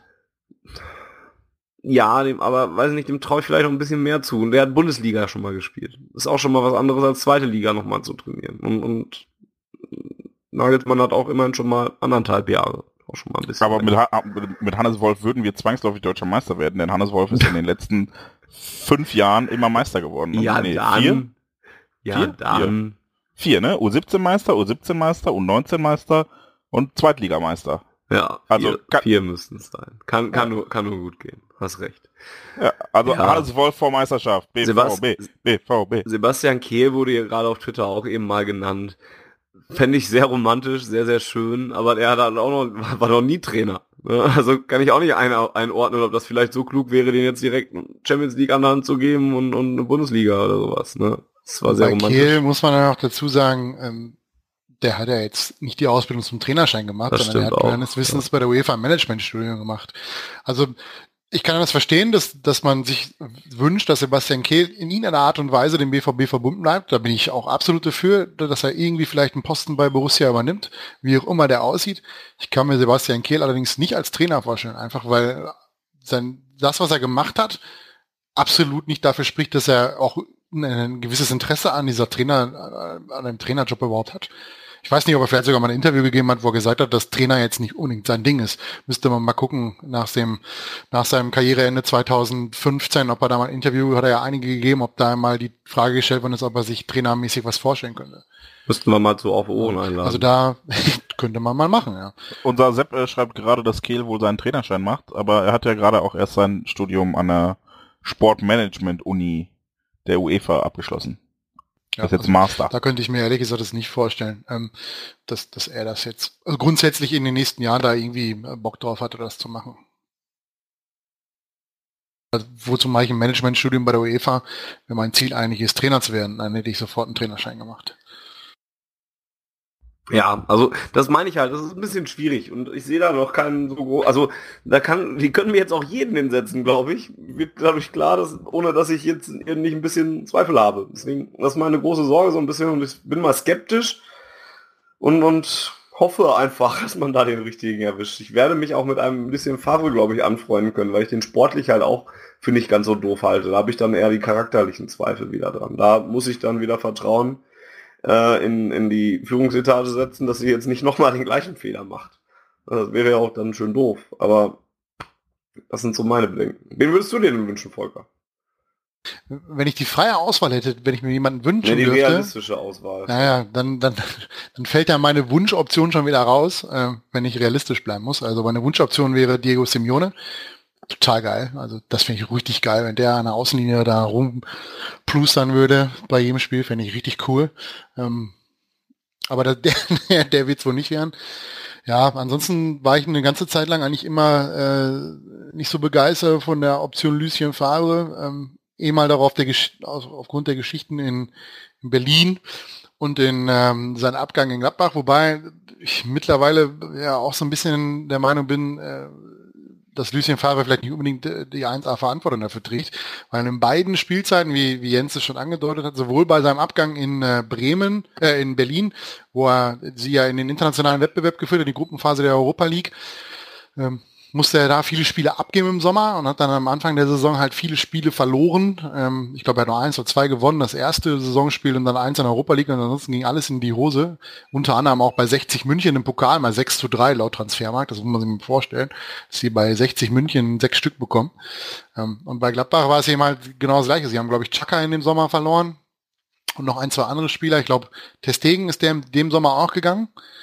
Müsste man mal nachgucken. Ähm, die haben halt dann da auch extrem viele Spieler verloren. Dann ist es vielleicht nicht unbedingt die Stärke von Lucien Favre, äh, eine Mannschaft neu aufzubauen, die drei, vier, fünf wichtige Säulen verliert. Ähm, den Abgang von, von Marco Reus haben sie ja, wenn ich das richtig im Kopf habe, einigermaßen gut kompensieren können. Ähm, aber eben halt dann viele Spieler zu verlieren, ist vielleicht nicht unbedingt sein Ding. Oder er hat halt, oder der Verein hat halt nicht unbedingt die, die, Lust drauf oder die Nerven dafür, ihn dann auch noch ein, zwei, drei, vier, fünf Monate zu halten, um zu gucken, wie er das hinbekommt. Vielleicht ist er nicht unbedingt der, der Trainer, der solche Spieler ganz, ganz schnell integriert bekommt. Ähm, ansonsten zu Favre würde ich äh, den liebenswerten Ruhpoet von auf Twitter äh, zitieren, der mit ihm jahrelang zusammengearbeitet hat, weil Ruhpoet äh, Journalist viele Gladbach-Spiele oder als Journalist viele Gladbach-Spiele begleitet, der schreibt, dass Favre ein sehr respektvoller, besessen, verrückter, lustiger, erfolgreicher, schwieriger, sympathischer Schweizer ist. Das kann man eigentlich ganz gut stehen lassen. Vor allem das Wort respektvoll finde ich in dem Zusammenhang ganz gut. Trifft sich ja mit dem, was, äh, was äh, Watzke und Co. bei äh, Tuchel vermisst haben. Schwierig ist halt immer ein tolles Wort. Ich habe ihn gefragt, ob er das mal definieren möchte. Ich habe leider noch keine Antwort bekommen. Allerdings habe ich auch erst vor zehn Minuten gefragt. Ähm, muss man mal gucken. Vielleicht wird er im Rahmen der Sendung dazu noch was sagen, was er unter schwierig versteht. Ich glaube, oh. so schwierig wie Tuchel wird er nicht sein. Auf Twitter wird Peter Bosch von, von Ajax Amsterdam immer noch reingebracht, da kann ich recht wenig zu sagen. Ähm ja, ist jetzt zwei Jahre bei Ajax, ist mit denen im Europa League Finale gewesen. Letztes Ein Jahr, Jahr oder? Nee, ich meine zwei Jahre, er ist letztes Jahr schon angefangen. Er ist mit dem meines Wissens schon. Aber sein, das war jetzt sein erstes volles Jahr. Ja, oder? sein erstes volles Jahr, ja. Ja, bei Holländern ist halt immer schwierig, ne? Die kommen halt aus einer Liga, wo es nur zwei, drei Mannschaften gibt, die, die da oben mitspielen. Sicherlich ein großes, große Leistung mit der Mannschaft, mit der Mannschaft und so eine Auswärtsschwäche ins Europa League-Finale einzuziehen. Äh, Hut ab. Ähm, aber ist halt die Frage, ob er der richtige Mann für Borussia Dortmund ist, weil von Ajax Amsterdam zu Borussia Dortmund ist halt schon noch ein großer Schritt. Ne? Und ich weiß nicht, ob Peter Bosch Deutsch kann. Kann anscheinend schon. Kann er? Ja. Kann er? Okay, cool. Und im Forum wir Flandern BVB David Wagner noch ein, der war gerade erst aufgestiegen. ah, das viel wird ihm im Leben nicht abgeben. Nee. Das Niemals. ist also die haben jetzt so viel Geld bekommen durch den Aufstieg in die Premier League. Das, ja, ich, also das, äh, ich glaube auch nicht, dass Wagner gehen würde. Also äh, Wagner ist, will ich persönlich Wagner auch gar nicht haben. Also der ist ja bei den Amateuren nicht gegangen, weil er so gut war, sondern äh, die, die standen schon ziemlich weit unten, als er gegangen ist und dann hat Farke die Amateure erstmal wieder aufgerichtet. Also äh, der, der hat mich auch sportlich jetzt nicht äh, vollends überzeugt. Ich meine, klar, man hat das viel Aufstieg, ist gut, aber äh, das wäre auch jemand, wo ich äh, dann eher sagen würde, vielleicht in zwei, drei Jahren, wenn er jetzt wirklich mittelfristig überzeugt. Weil bei den Amateuren war das auch nicht immer Gold, was glänzte. Das muss halt auch passen, ne? Also, ist, ist ja immer so, dass es mit dem Trainer auch einfach passen muss. Ne? Das, das hätte ja auch keiner gewusst, dass es bei Huddersfield so gut klappt für ihn. Ne? Dass er mit der mit der Mannschaft, die jetzt wirklich nicht zu, zu den Top-Favoriten um den Aufstieg gezählt hat in der äh, Championship, heißt sie, glaube ich, die Division, in die sie gespielt haben, äh, dass er mit denen aufsteigt. Ne? Also es, da gab es ja noch ganz andere Mannschaften, die da mitgespielt haben, mit einem viel, viel höheren Etat, mit viel, viel höheren äh, Erwartungshaltung. Nottingham Forest sei da mal genannt worden, die dann gegen den Abschied gespielt haben und sich erst am letzten Spieltag haben retten können. Ähm, das ist schon eine gute Leistung. Nur ob der die natürlich dann auch in, in Dortmund bringen könnte, wenn er nach hierhin käme, äh, wage ich zu bezweifeln. Also äh, noch ein Argument äh, pro Peter Bosch, dass äh, Sepp mir gerade bilateral noch zugesteckt hat. Er weiß, wie man die Blauen schlägt.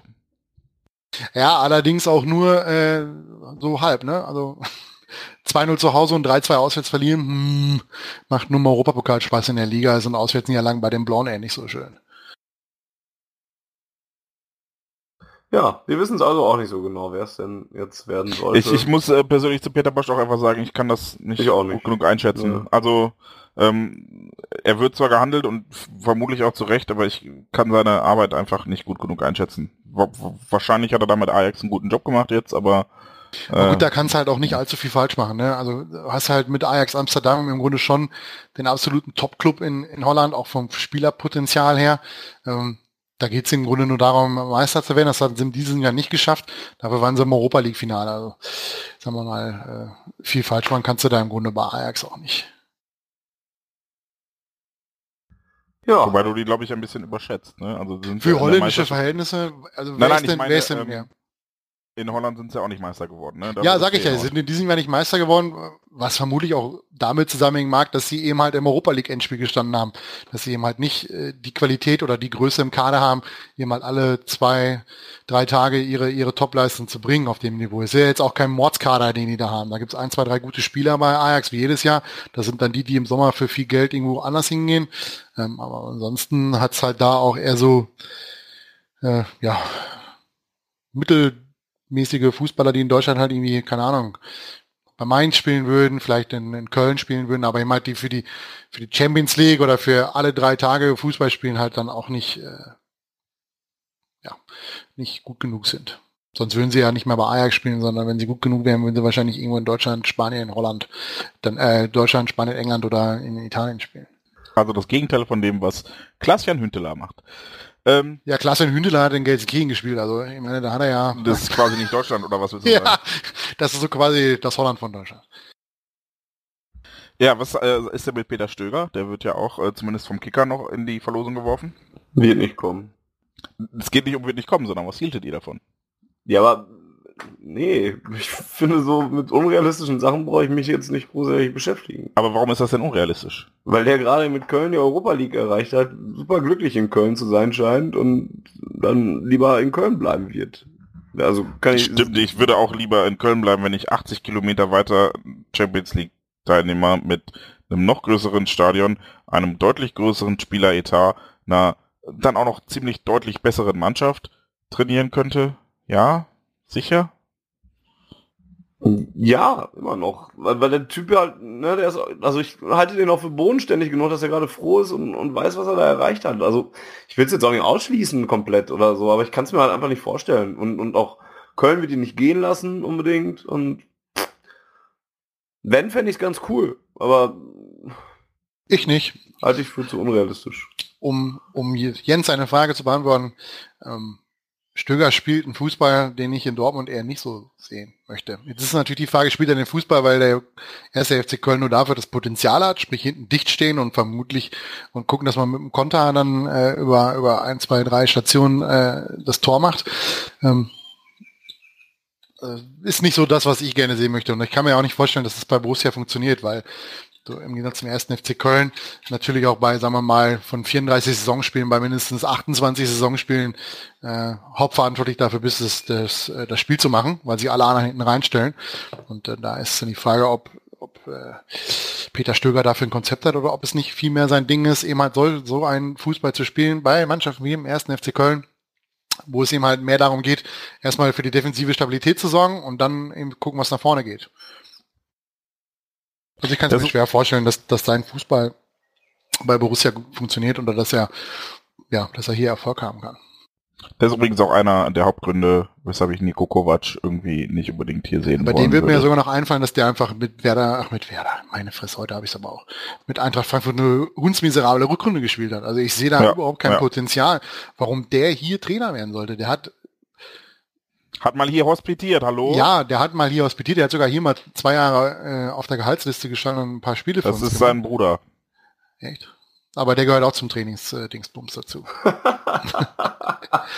ja, heute übernehme ich die Rolle von Funny mit den Fehlern. Muss doch auch mal sein.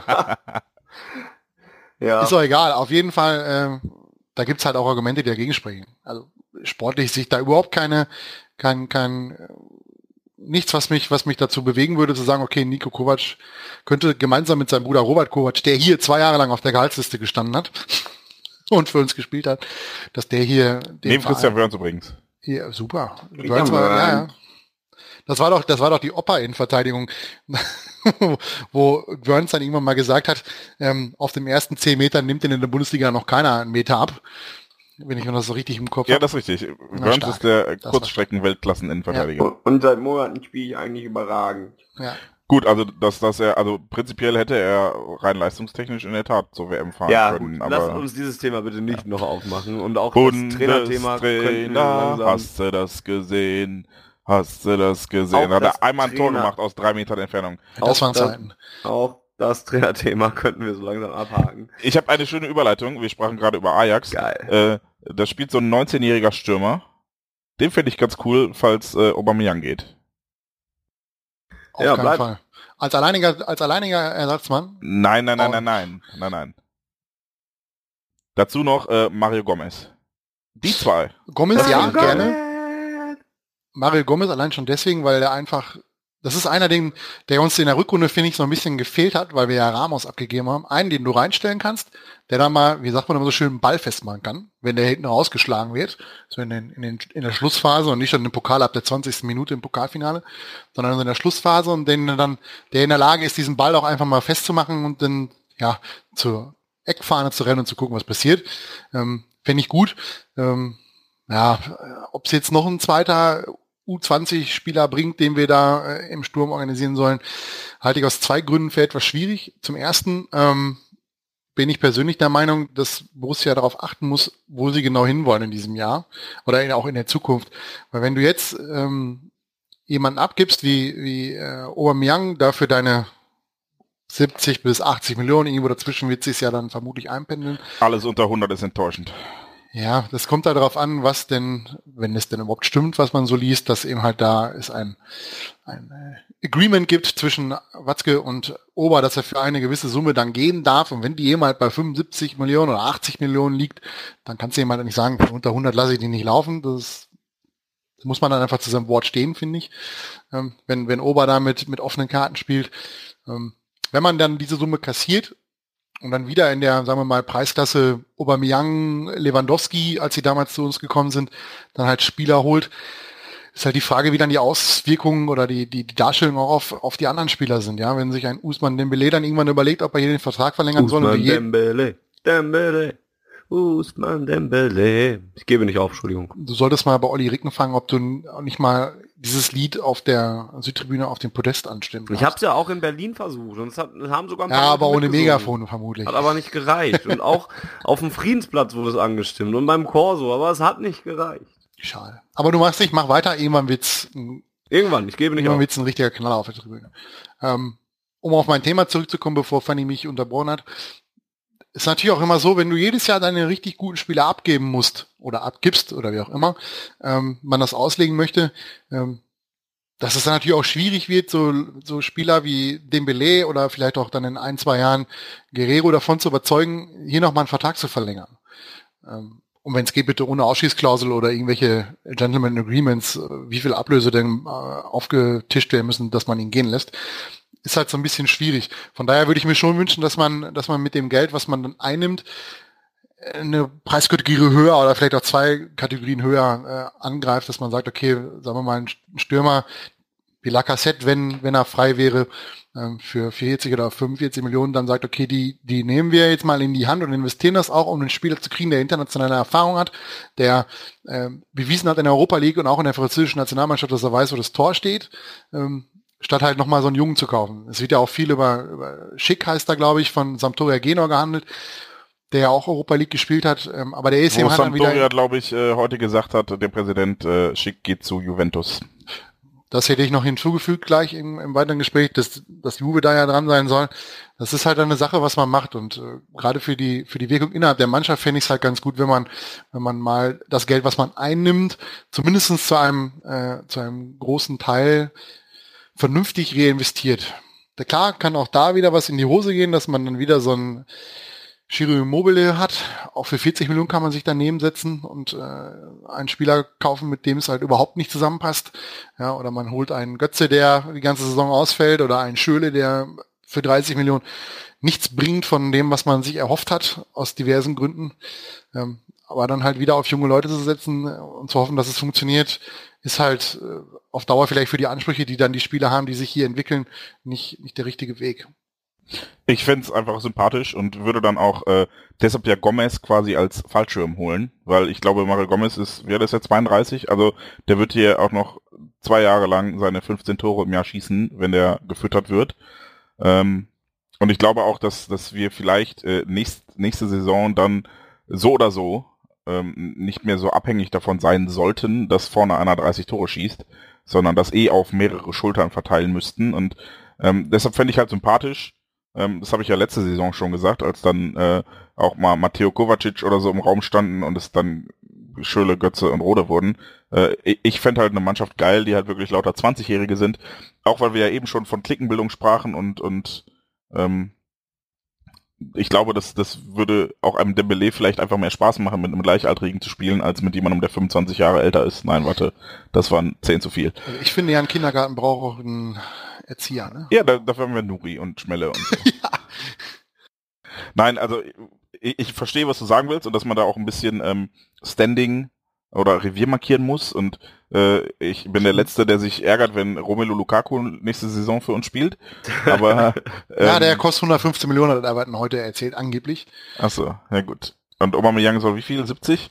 ja, das ist dann halt, wenn man ein Agreement mit ihm hat ne, und ihm dann sagt, für die Summe darf sie gehen. Das ist natürlich dann, äh, ja. Wie dem auch sei. Ne? Also Andererseits hätte er vielleicht ja nicht verlängert, dann wäre dieses Jahr, glaube ich, dieses Jahr wäre oder nächstes Jahr wäre sein Vertrag ausgelaufen. Äh, den ersten, den er hier unterschrieben hat, dann wäre er wahrscheinlich umsonst gegangen. Von daher.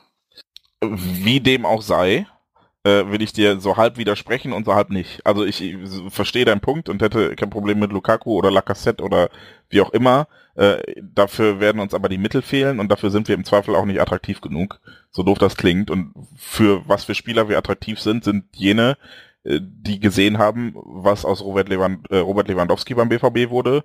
Äh, das sind jene, die gesehen haben, wo Shinji Kagawa herkommt.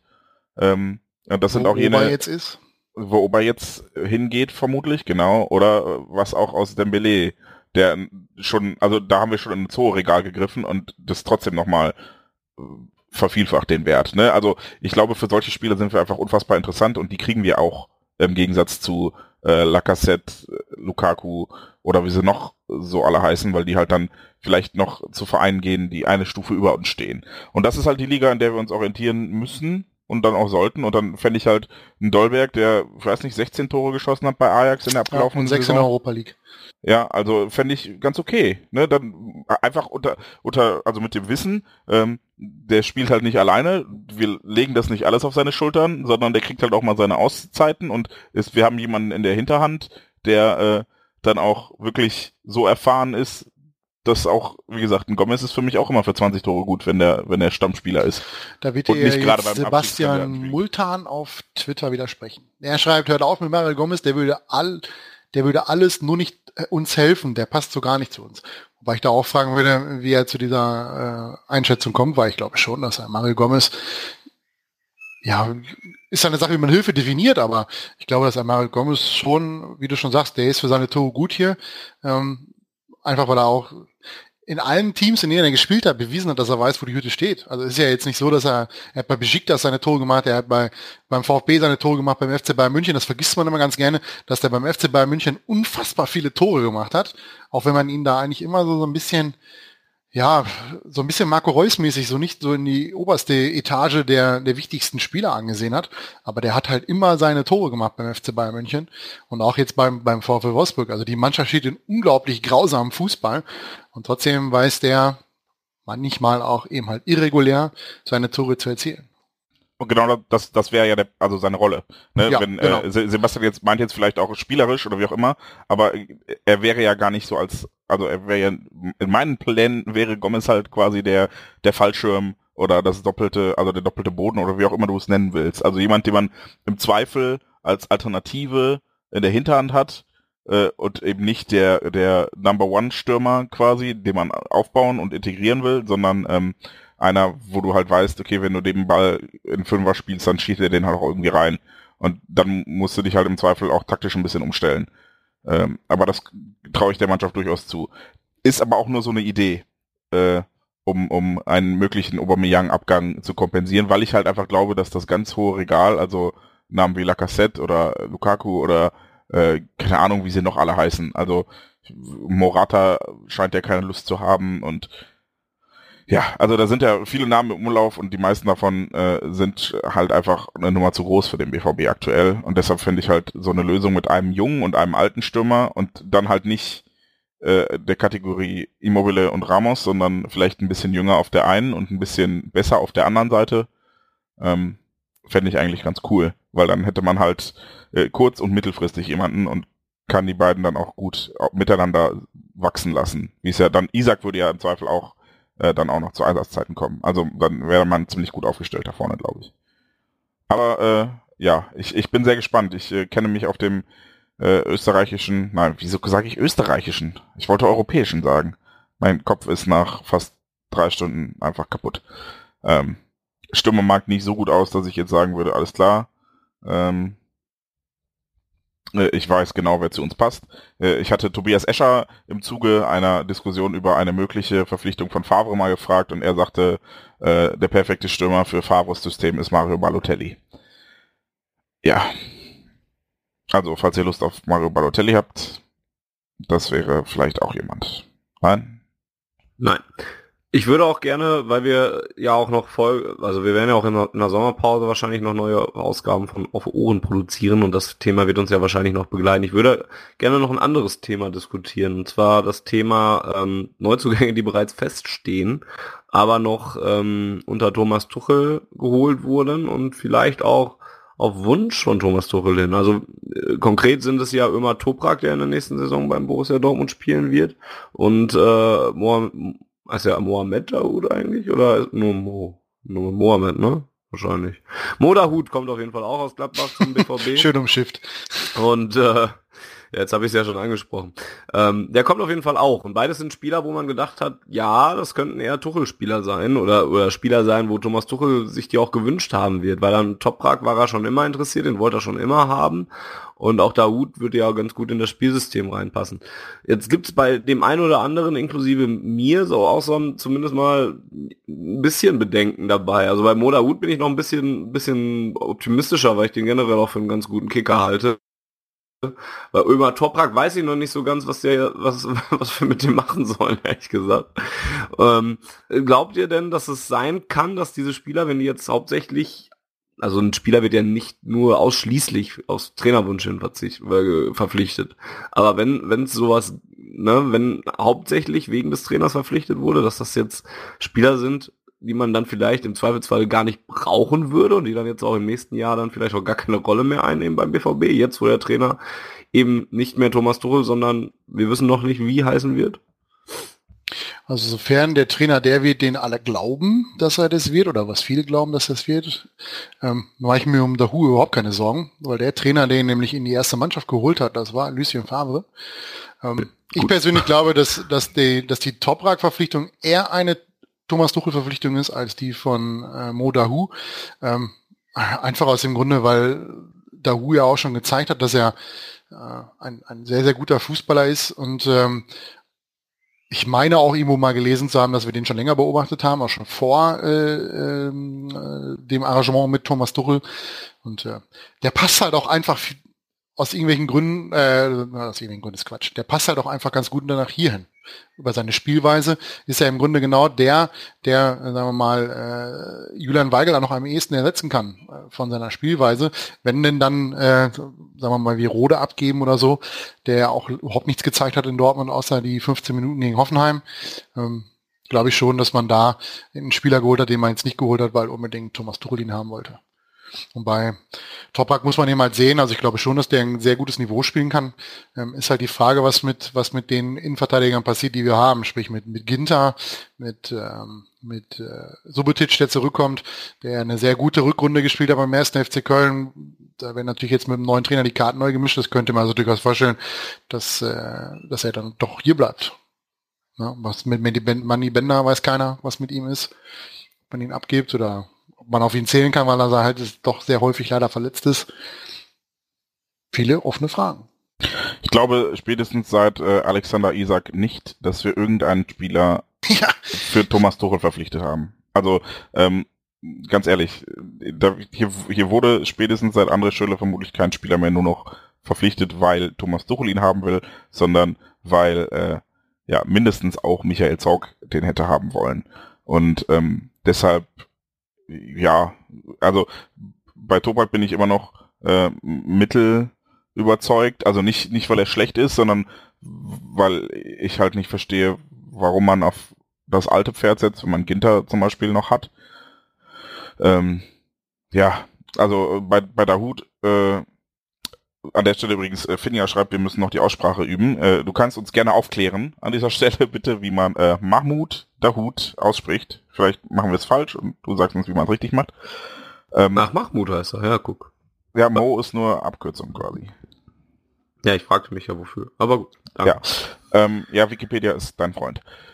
Und äh, Aber ich bin doch schon mit Google zusammen. Äh, na gut.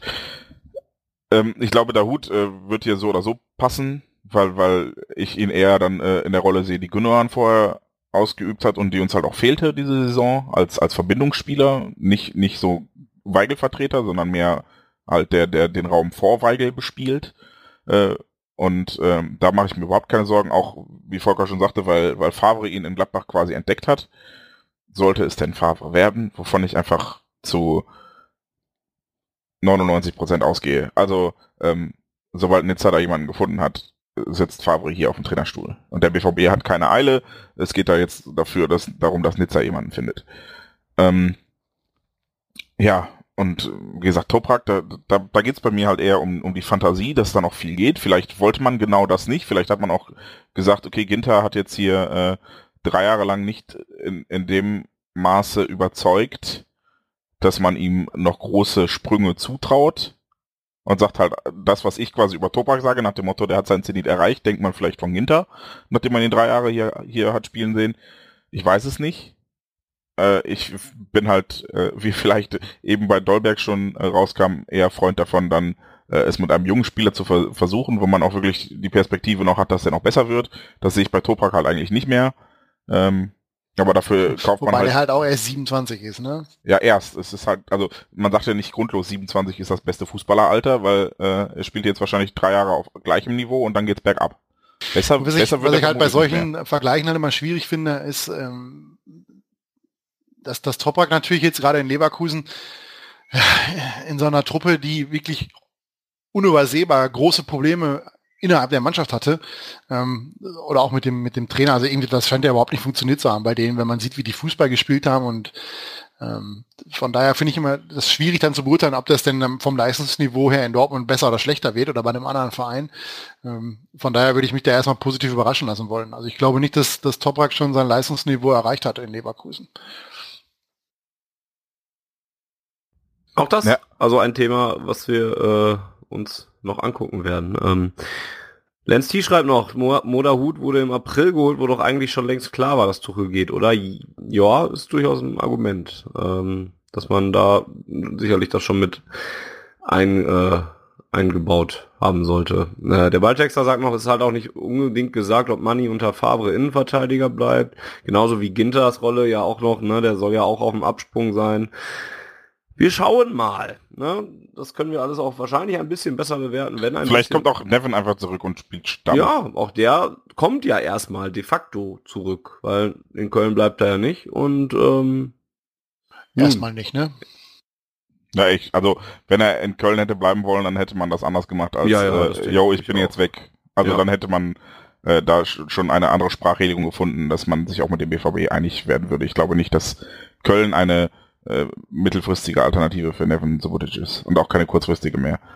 Vielleicht versucht das hier nochmal, vielleicht hat er auch schon was ganz anderes im Auge, ich weiß es nicht. Ich würde mich natürlich freuen, ähm, aber äh, es muss halt auch sportlich passen. Ne? Also das, das muss man bei allem, was man Thomas Tuchel äh, dann letzten Endes menschlich vorwirft und auch im Umgang, wenn wir dann über, über Kuba reden, wo er nachher behauptet hätte, es hätte ein Gespräch gegeben, in dem äh, Kuba dann sagte, er wolle nicht in Konkurrenz zu Lukas Piszek treten. Ähm, sportlich äh, war die Aussortierung, äh, zumindest wenn man sich anguckt, wo Kuba jetzt steht und wo der BVB jetzt steht und wo dann die Spieler stehen, die mittelfristig für Kuba gekauft wurden oder für die Position gekauft wurden, war die Entscheidung nicht zu 100% falsch. Ich, ich glaube nicht, dass man sie äh, so in der Form hätte treffen müssen zu dem Zeitpunkt, aber äh, ja, Dembele ist schon halt aktuell einfach besser als Kuba. So, das kann man, glaube ich, zweifelsfrei sagen. Um Thomas Tuchel da jetzt auf der Seite nochmal ein bisschen in Schutz zu nehmen. Die Art und Weise war ja trotzdem dann damals schon nicht so cool und dann letzten Endes wohl auch äh, ein Mosaikstein zu dem großen Puzzle, was dazu führte, dass Thomas Tuchel nicht mehr Trainer bei Borussia Dortmund ist. Schöne Schleife, oder? Schöne Schlussworte eigentlich schon fast, ne? Jetzt haben wir... Ja, schönen Abend noch, ne? ja, aber eigentlich passt es. Also von meiner Seite ist auch, sind auch die wichtigsten Punkte angesprochen. Äh, nach zweieinhalb Stunden ist das wenig überragend, äh, überraschend und sehr überragend natürlich. Ähm, oder habt ihr noch irgendwas, was ihr noch unbedingt loswerden oder ansprechen wolltet? Hier haben wir noch den, um noch mal ein bisschen auf Twitter zu schauen, der Flo BVB 180. Ich hoffe, das ist nicht sein Puls, den er immer hat, wenn er Borussia Dortmund spielen sieht. Ähm, spricht nochmal aber Maximilian Philipp vom SC Freiburg, wo irgendwie heute habe ich auch noch kurz überflogen, in die Gerüchte Küche brodelt, dass er eventuell zu uns kommen oder wir Interesse hätten. Kann ich ehrlich gesagt überhaupt nicht viel zu sagen, außer dass er neun Tore gemacht hat für Freiburg und ich ja. ehrlich gesagt nicht so ganz genau weiß, wo der hier spielen soll. Ähm, weil er hat ja nicht unbedingt Mittelstürmer gespielt. Er hat ja Hänge Spitze gespielt oder rechts außen. Bei rechts außen, bin ich ganz ehrlich, ist die Tür bei Borussia Dortmund für ihn eigentlich zu, weil da sitzt mit ja, Dembele und mit Pulisic. halt drei bis acht Monate ausfallen. Ja, aber er hat halt vornehmlich nur rechts außen gespielt.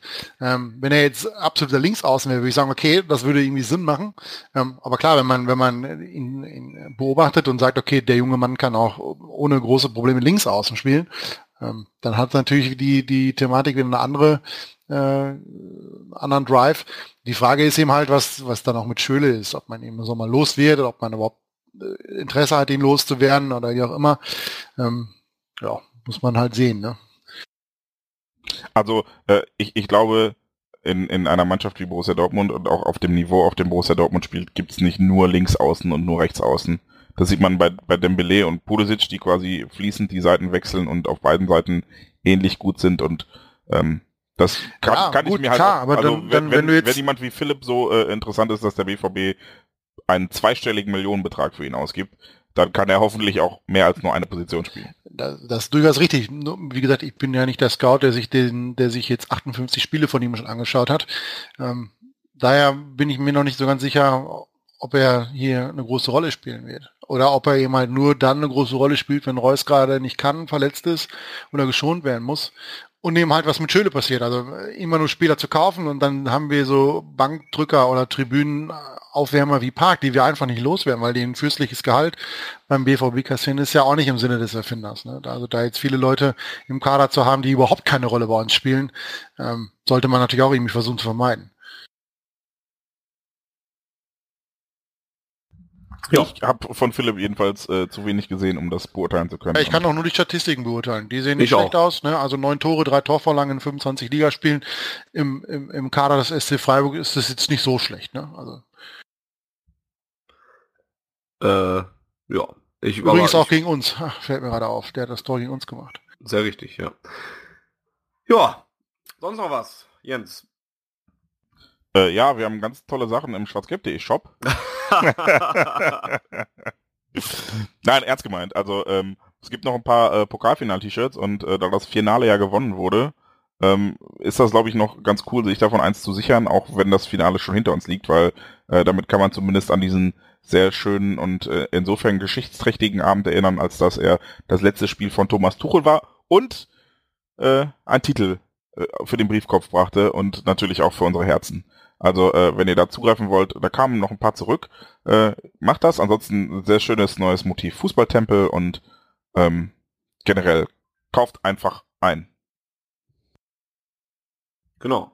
Ansonsten gibt's bei schwarzgelb.de, wir hatten es ja schon mal erwähnt, im Moment den einen oder anderen Artikel, den ich, ja, und das klingt jetzt ein bisschen selbstbeweihräuchernd, aber den ich dann halt doch differenziert finde und ähm, der das Ganze ein bisschen besser aufarbeitet und vielleicht so aufarbeitet, wie es mir vielleicht auch in seriösen wir sind auch ein seriöses Medium, wie ich in professionellen Medien es mir gewünscht hätte. Und ähm, an der Professionalisierung von schwarzgelb.de arbeite ich, keine Sorge. Sehr Funny, es ist, äh, ich habe eine schlechte Nachricht für dich. Ja, das war meine letzte Ausgabe von Hoffe Ohren. Nein, war nur ein Scherz. Keine Sorge. Volker, ich habe aber eine schlechte Nachricht. ja, ich bin für Profitum nicht zu gebrauchen, das stimmt. Ja, ähm, also da haben wirklich einige Leute von uns versucht, das Ganze mal ein bisschen differenzierter auszu, äh, auszubreiten und ich finde, das ist denen ganz gut gelungen. Und ich kann das sagen, weil ich habe sie ja selber nicht geschrieben und habe eigentlich keine Aktien in diesen Texten, außer dass sie auf derselben Seite stehen wie dieser Podcast. Den Podcast bekommt ihr natürlich auch nochmal zum Wiederanhören oder ja, wenn ihr es jetzt live hört, könnt ihr es morgen euch wieder anhören. Denn den gibt es natürlich auch zum Download, wie unsere anderen 34 Ausgaben auch. 35 Ausgaben mittlerweile von Auf Ohren ist auch schon Fuck yeah. eine ganze Menge mittlerweile. Ganz schön, wie wir es auch mittlerweile hinkriegen, in einem halbwegs gesunden äh, Takt. Äh, ja, wobei äh, es äh, sowohl intern als auch extern viele Stimmen gab, wir sollen das öfter und dafür nicht so lang machen. Ja, aber wir wissen alle, dass wir nicht so lang, nicht so gut können. Ich achte ja schon gar nicht mehr auf 90 Minuten. Ist auch sinnvoller. Wir versuchen es. Ne? Wir bleiben auch dran. Wir versuchen es auch gerne noch mal ein bisschen, äh, ein bisschen regelmäßiger zu machen. Jetzt ist Sommerpause. Ich habe schon gesagt, wir bleiben auch dran. Da wird es auch in der Sommer. Machen wir uns nichts vor. Es wird in der Sommerpause genug zu besprechen geben. Über Bleibe am Ball, euer TT. Äh, Entschuldige. Naja, ja, ja. über genug Dinge, über Transfers, über den neuen Trainer. Das heißt, ich glaube mal nicht, dass es ganz lange dauert. Ich glaube nicht, dass es einen Monat dauern wird, äh, so wie es sonst so unser Takt war, ähm, bis wir uns wieder melden. Könnte mir vorstellen, dass es nochmal im Juni eine Ausgabe geben wird. Aber wir versprechen nichts. Wenn ihr wissen wollt, äh, wo es uns gibt oder, oder, wo ihr sowas mitkriegt, dann äh, folgt uns doch bei Twitter unter dem äh, unter dem Handle auf Ohren. Ähm, oder dem Schwarz-Gelb-Account oder unseren drei Accounts. Ähm, das wären für Volker at vm-83, das wäre für Jens at Baumwollhose und das wäre für mich at reallyfunny. Und ähm, ja, wie ihr uns sonst helfen könntet, ist, ist recht einfach gesagt, kauft unsere Klamotten im Shop, ähm, weil wir auch Serverkosten zu ähm, bezahlen haben. Wir alle machen das ja sonst ehrenamtlich und für den Spaß an der Sache und die Liebe zum BVB ähm, und kriegen kein Geld dafür, aber ihr könnt uns eben durch solche Sachen, durch solche Einkäufe eben unterstützen. Ähm, also insofern unterstützen, äh, auch um das nochmal klarzustellen, es geht nur darum, dass wir nicht auch noch Geld reinstecken müssen. Ne? Also ihr nehmt keiner was mit raus, sondern äh, ihr unterstützt uns dann dadurch, äh, ihr zahlt dann quasi den Server und das wäre ganz cool, weil dann müssen wir das nicht tun und können unsere Zeit und unsere Arbeit darauf äh, ja, konzentrieren, euch tolle Inhalte zu liefern, Texte, ab und zu mal eine Grafik und halt diesen Podcast. Korrekt. Viele Grüße übrigens auch und ein großes Dankeschön nochmal an Herrn Stöver, der bei den Ruhrnachrichten äh, drei Kisten Brinkhoffs gewonnen hat und sie uns ähm, gespendet hat. Und äh, das finde ich großartig. Jetzt muss ich gerade kurz niesen, kann mal kurz für anders weiterreden. Ja, ich rede einfach weiter. Äh, super, ich bin natürlich flexibel.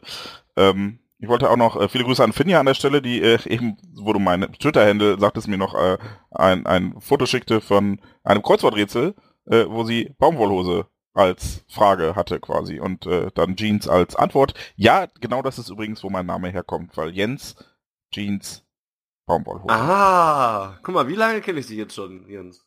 Und du hast das noch nie gefragt? Ich, ich habe mir nie Gedanken drüber gemacht, so wirklich. Ist ja, ja, Finde ich jetzt super, habe ich heute noch krass was gelernt. Ja, also ähm, in, in, der fünften, sechsten Klasse war so meine Mitschülerklicke. Wir haben damals war Jackass so mega Dingens und dann haben wir halt angefangen, alles so auf Dinglish auszusprechen. Und dann waren die Leute halt nicht mehr Jens, sondern dann war es der Jeans, yeah! Ach du Scheiße. So entstand Jeans und ich hätte euch gehasst. Dann, ja, es war, es war okay, weil mein bester Freund hieß Jan und dann hat, waren wir zusammen in so einer Jugendgruppe und dann hat uns der Leiter der Jugendgruppe hat immer Jeans gerufen, wenn er uns beide meinte, weil wir zusammen Scheiße gebaut haben.